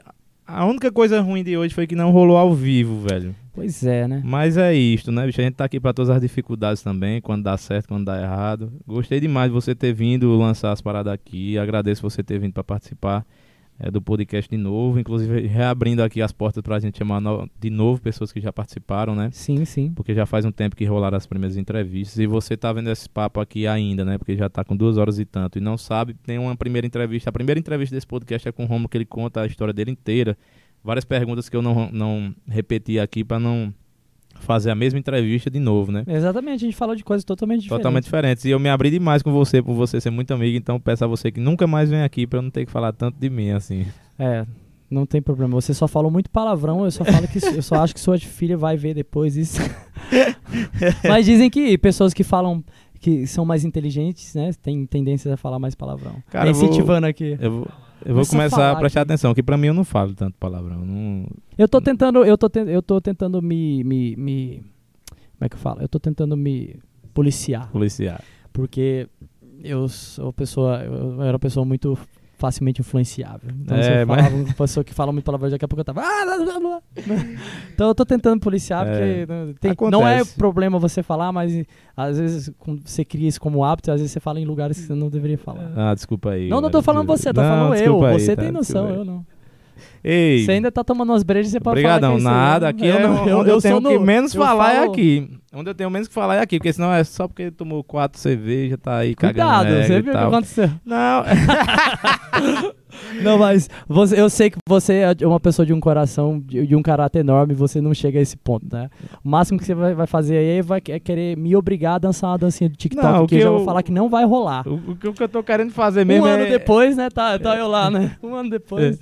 O que eu quero fazer mesmo é ir ao banheiro, por isso que eu vou terminar aqui. Já, já rolou, né? Se Nossa, tivesse com também, vontade de ir ao banheiro no começo, eu iria ao banheiro sem problema, voltaria pra gente continuar, mas a gente já Mas foi quanto tempo aí? bastante. Acho que deu mais duas horas aí, entendeu? Ah, ah, então vamos completar as duas horas, pô. Vamos, vamos falar do meu 1,53, trabalho, então. Qual? Do, do que eu tô... Ó, tá vendo a cachaça já... Ele ia perder o foco do, da, da... Qual? A gente não já falou, pô. azul. A gente falou, porra. Hã? Falou, pô. Vamos falar mais. Vamos falar. que está é, disponível em, to- em Ah, todas as massa. plataformas. Todas as plataformas. Todas, gente. todas. Inclusive o videoclipe é, no, no YouTube também está disponível, tá? A gente vai lançar um EP com seis músicas, a, ou seja, só está começando. Lançaremos um videoclipe por música. Inclusive, eu quero dar meu, meus agradecimentos, tá? Pro Juliano, que, tá isso. editando, que, que gravou todos, todos os videoclipes praticamente comigo. Efeitos É. especiais, tem um, tem, um, tem um videoclipe aí que a gente, do Carro Veloz, né? Que da música Carro Veloz, setembro. que eu preciso falar desse videoclipe. É, tem um, a gente gravou uma cena dentro do carro fi- é, simulando eu dirigindo e, o, e o- Juliano perdeu uns 10 quilos nesse dia É. porque ele ficava fazendo o efeito do carro balançando como se estivesse na estrada assim. Ei, saiu assim, ó, É, monstrão mesmo. Deu pump. Monstrão. Então eu tenho muito a agradecer ao Juliano por isso, agradecer o Ramon, Ramon Saraiva, que agora é, para, Isso. é, ele- ele é paraguaio, né? É do Paraguai. É, É, Galopé. É, o Damon, da Moinácio. Damon Inácio, querido, grande pianista, é, nossa, excepcional, cara. O Hugo, o Hugo Alexandre, também, é, muito, a todos os meus amigos músicos aí, eu agradeço demais. É o Matheus Brasil, né?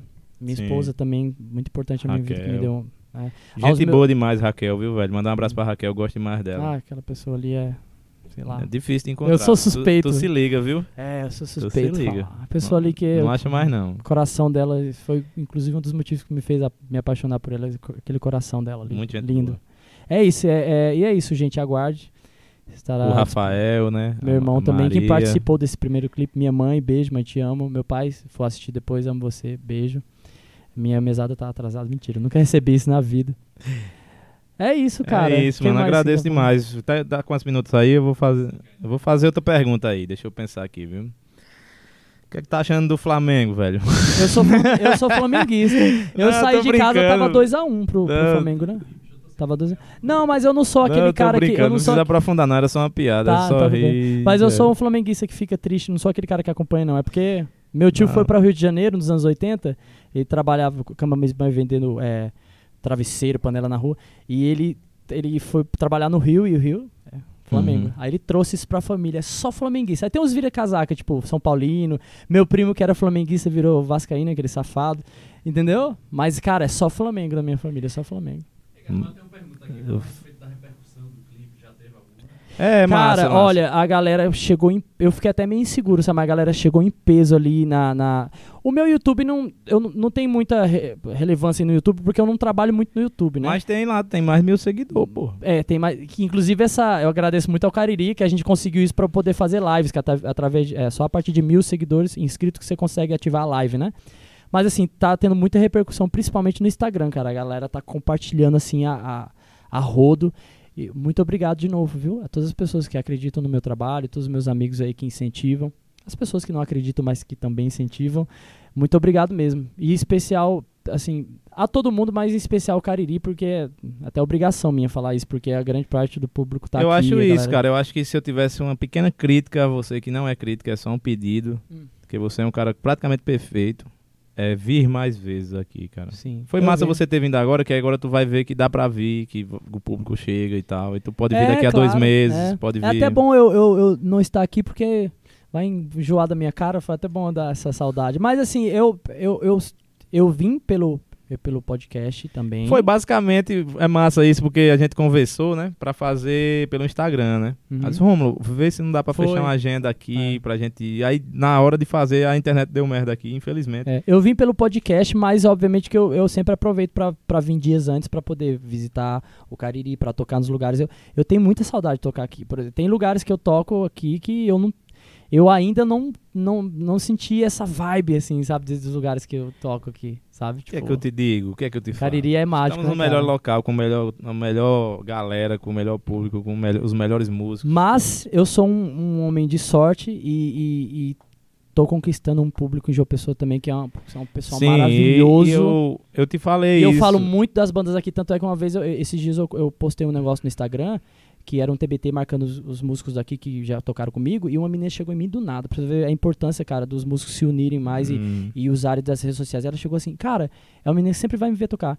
Eu vi você postando um TBT e eu descobri um, um, um projeto de um amigo seu lá do, do Juazeiro que é muito legal. Eu tô seguindo ele, que é o Valzinho, cara. Nós vendo. Valzinho, massa demais. Ela entrou lá, viu o trabalho solo dele. Falei, tá vendo como é que é importante? É importante, Demais, cara. Às vezes você não demais. dá uma importância pra um post, mas sempre tem alguém vendo, cara. Sempre Demais. E eu, eu sempre te falei isso, que o que tu faz, cara, tu vai alcançar sucesso, né, entre aspas, em qualquer lugar. Tu pode, sem brincadeira, tu pode sair daqui, pegar esse teu violão e ir pra Fernando Noronha, você vai tocar lá, cara.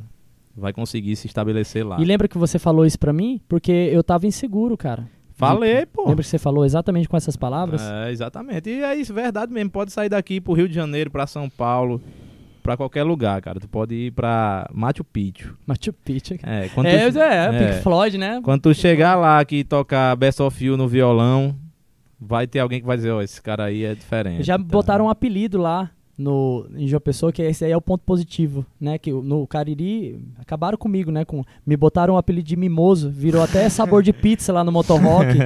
até, criaram até o grupo, as mimosetes, que estavam lá em cheio lá no Caverna. Mas lá no João Pessoa me botaram apelido de o homem, é, a banda de um homem só. tá Aí, cara, One Man Agora Band. é, agora aqui é, é mimoso, pelo amor de É. Deus, cara. Não, mas eu gosto. Não, é mas legal. massa, ó. João Pessoa é massa, cara. A gente, longe de mim, criar essa rivalidade Cariri melhor que João Pessoa. Não, você claro vai, faz- vai aliar isso aí muito bem a sua carreira, mas fique sempre vindo aqui. Você é muito Claro, gente boa. A gente claro. adora lhe ver e tudo. Eu amo, É muito- eu amo sempre estar aqui, cara, enchendo o saco de vocês aí, pedindo favor. É. A primeira vez que a primeira vez que eu vim tocar aqui, fizeram isso, na pri- primeira é, é, diretamente de São Paulo, eu ferrado, quebrado, tava lá, ah, é grande coisa, né? João Pessoa. É, eu vou fazer que nem a galera faz na bio do Instagram, diretamente de São Paulo, tracinho, Ju- é, Juazeiro de tracinho. Bateu as duas horas aí, Juba? Pronto, deixa eu ir, porque não, não preciso mais ir ao banheiro, que eu já fui aqui, já. Eu ainda já tô segurando, então eu preciso ir. Já aconteceu. Pessoal, ó, agradecer demais a vocês, velho. Agradecer a Rômulo por ter vindo, agradecer a Jujuba, o melhor apertador de botões do Brasil. Quer ver? Bota Rômulo. Bota eu. Rômulo, eu, eu de novo. Não errou? Cara, velho. Cara, esse cara poderia fazer uma cobertura aí da Copa do Mundo de boa, aí Com sozinho. certeza. Tira Vamos. tema. E vai rolar, velho. Agradecer demais a todo mundo que contribui aqui. Essa- essas lives dessa semana a gente não tá com patrocinador, a não ser o grande Paulo Silas da Geosolos, que é nosso incentivador gigante e tal, porque foi uma coisa que não ia rolar e rolou e era É, pra ser foi uma, vivo e foi uma entrevista de última hora. É. né? e tudo mais.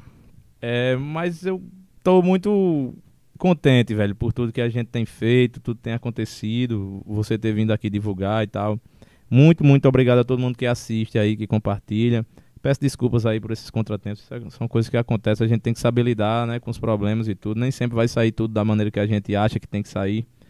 E é isso. Vamos pra frente, velho. E agora é bom que você vai ter que voltar no entrevista ao vivo, né?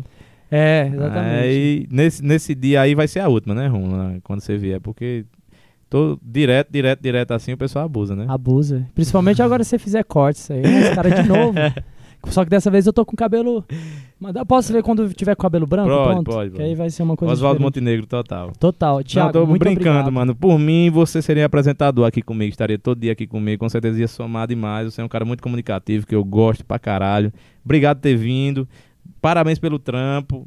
E estamos juntos aí pra o que você precisar, você sabe. E quando eu for João Pessoa, já tem uma casa pra ficar lá. Que... Pode mesmo. A- a- lá só tem uma cama por enquanto e o, eu, eu- quarto de hóspede virou escritório. Mas se quiser dormir lá, pode ficar à vontade. A gente sempre dá um jeito. Você sempre dá um jeito.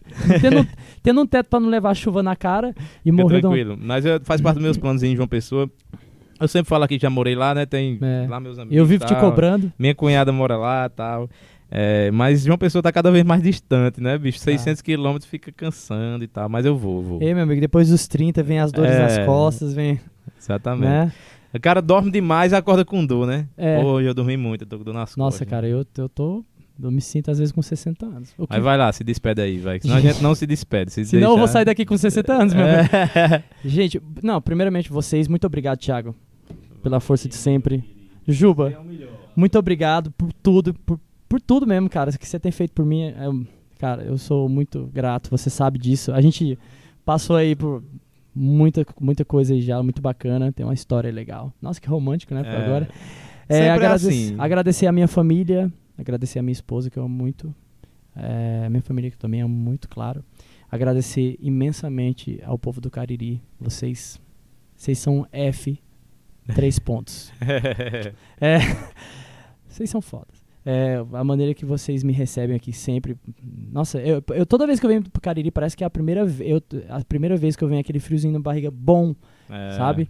E, ah, cara, nem tenho o que dizer. Nem sei o que. Eu não sei o que dizer. Eu sei, eu sei que se um dia eu estiver no, no Rock in Rio, eu vou estar com um I Love Cariri. Aqui, é, assim, pode crer. Seria Podem cobrar, tá? Podem cobrar. Obrigado, gente. Foda. Obrigado mesmo. Obrigadão, Rominho. Obrigado a vocês aí que assistiram. Obrigado a Jujuba, o melhor apertador de botões do Brasil aí. Um beijo em você que agora vai encerrar aqui essa live. Valeu.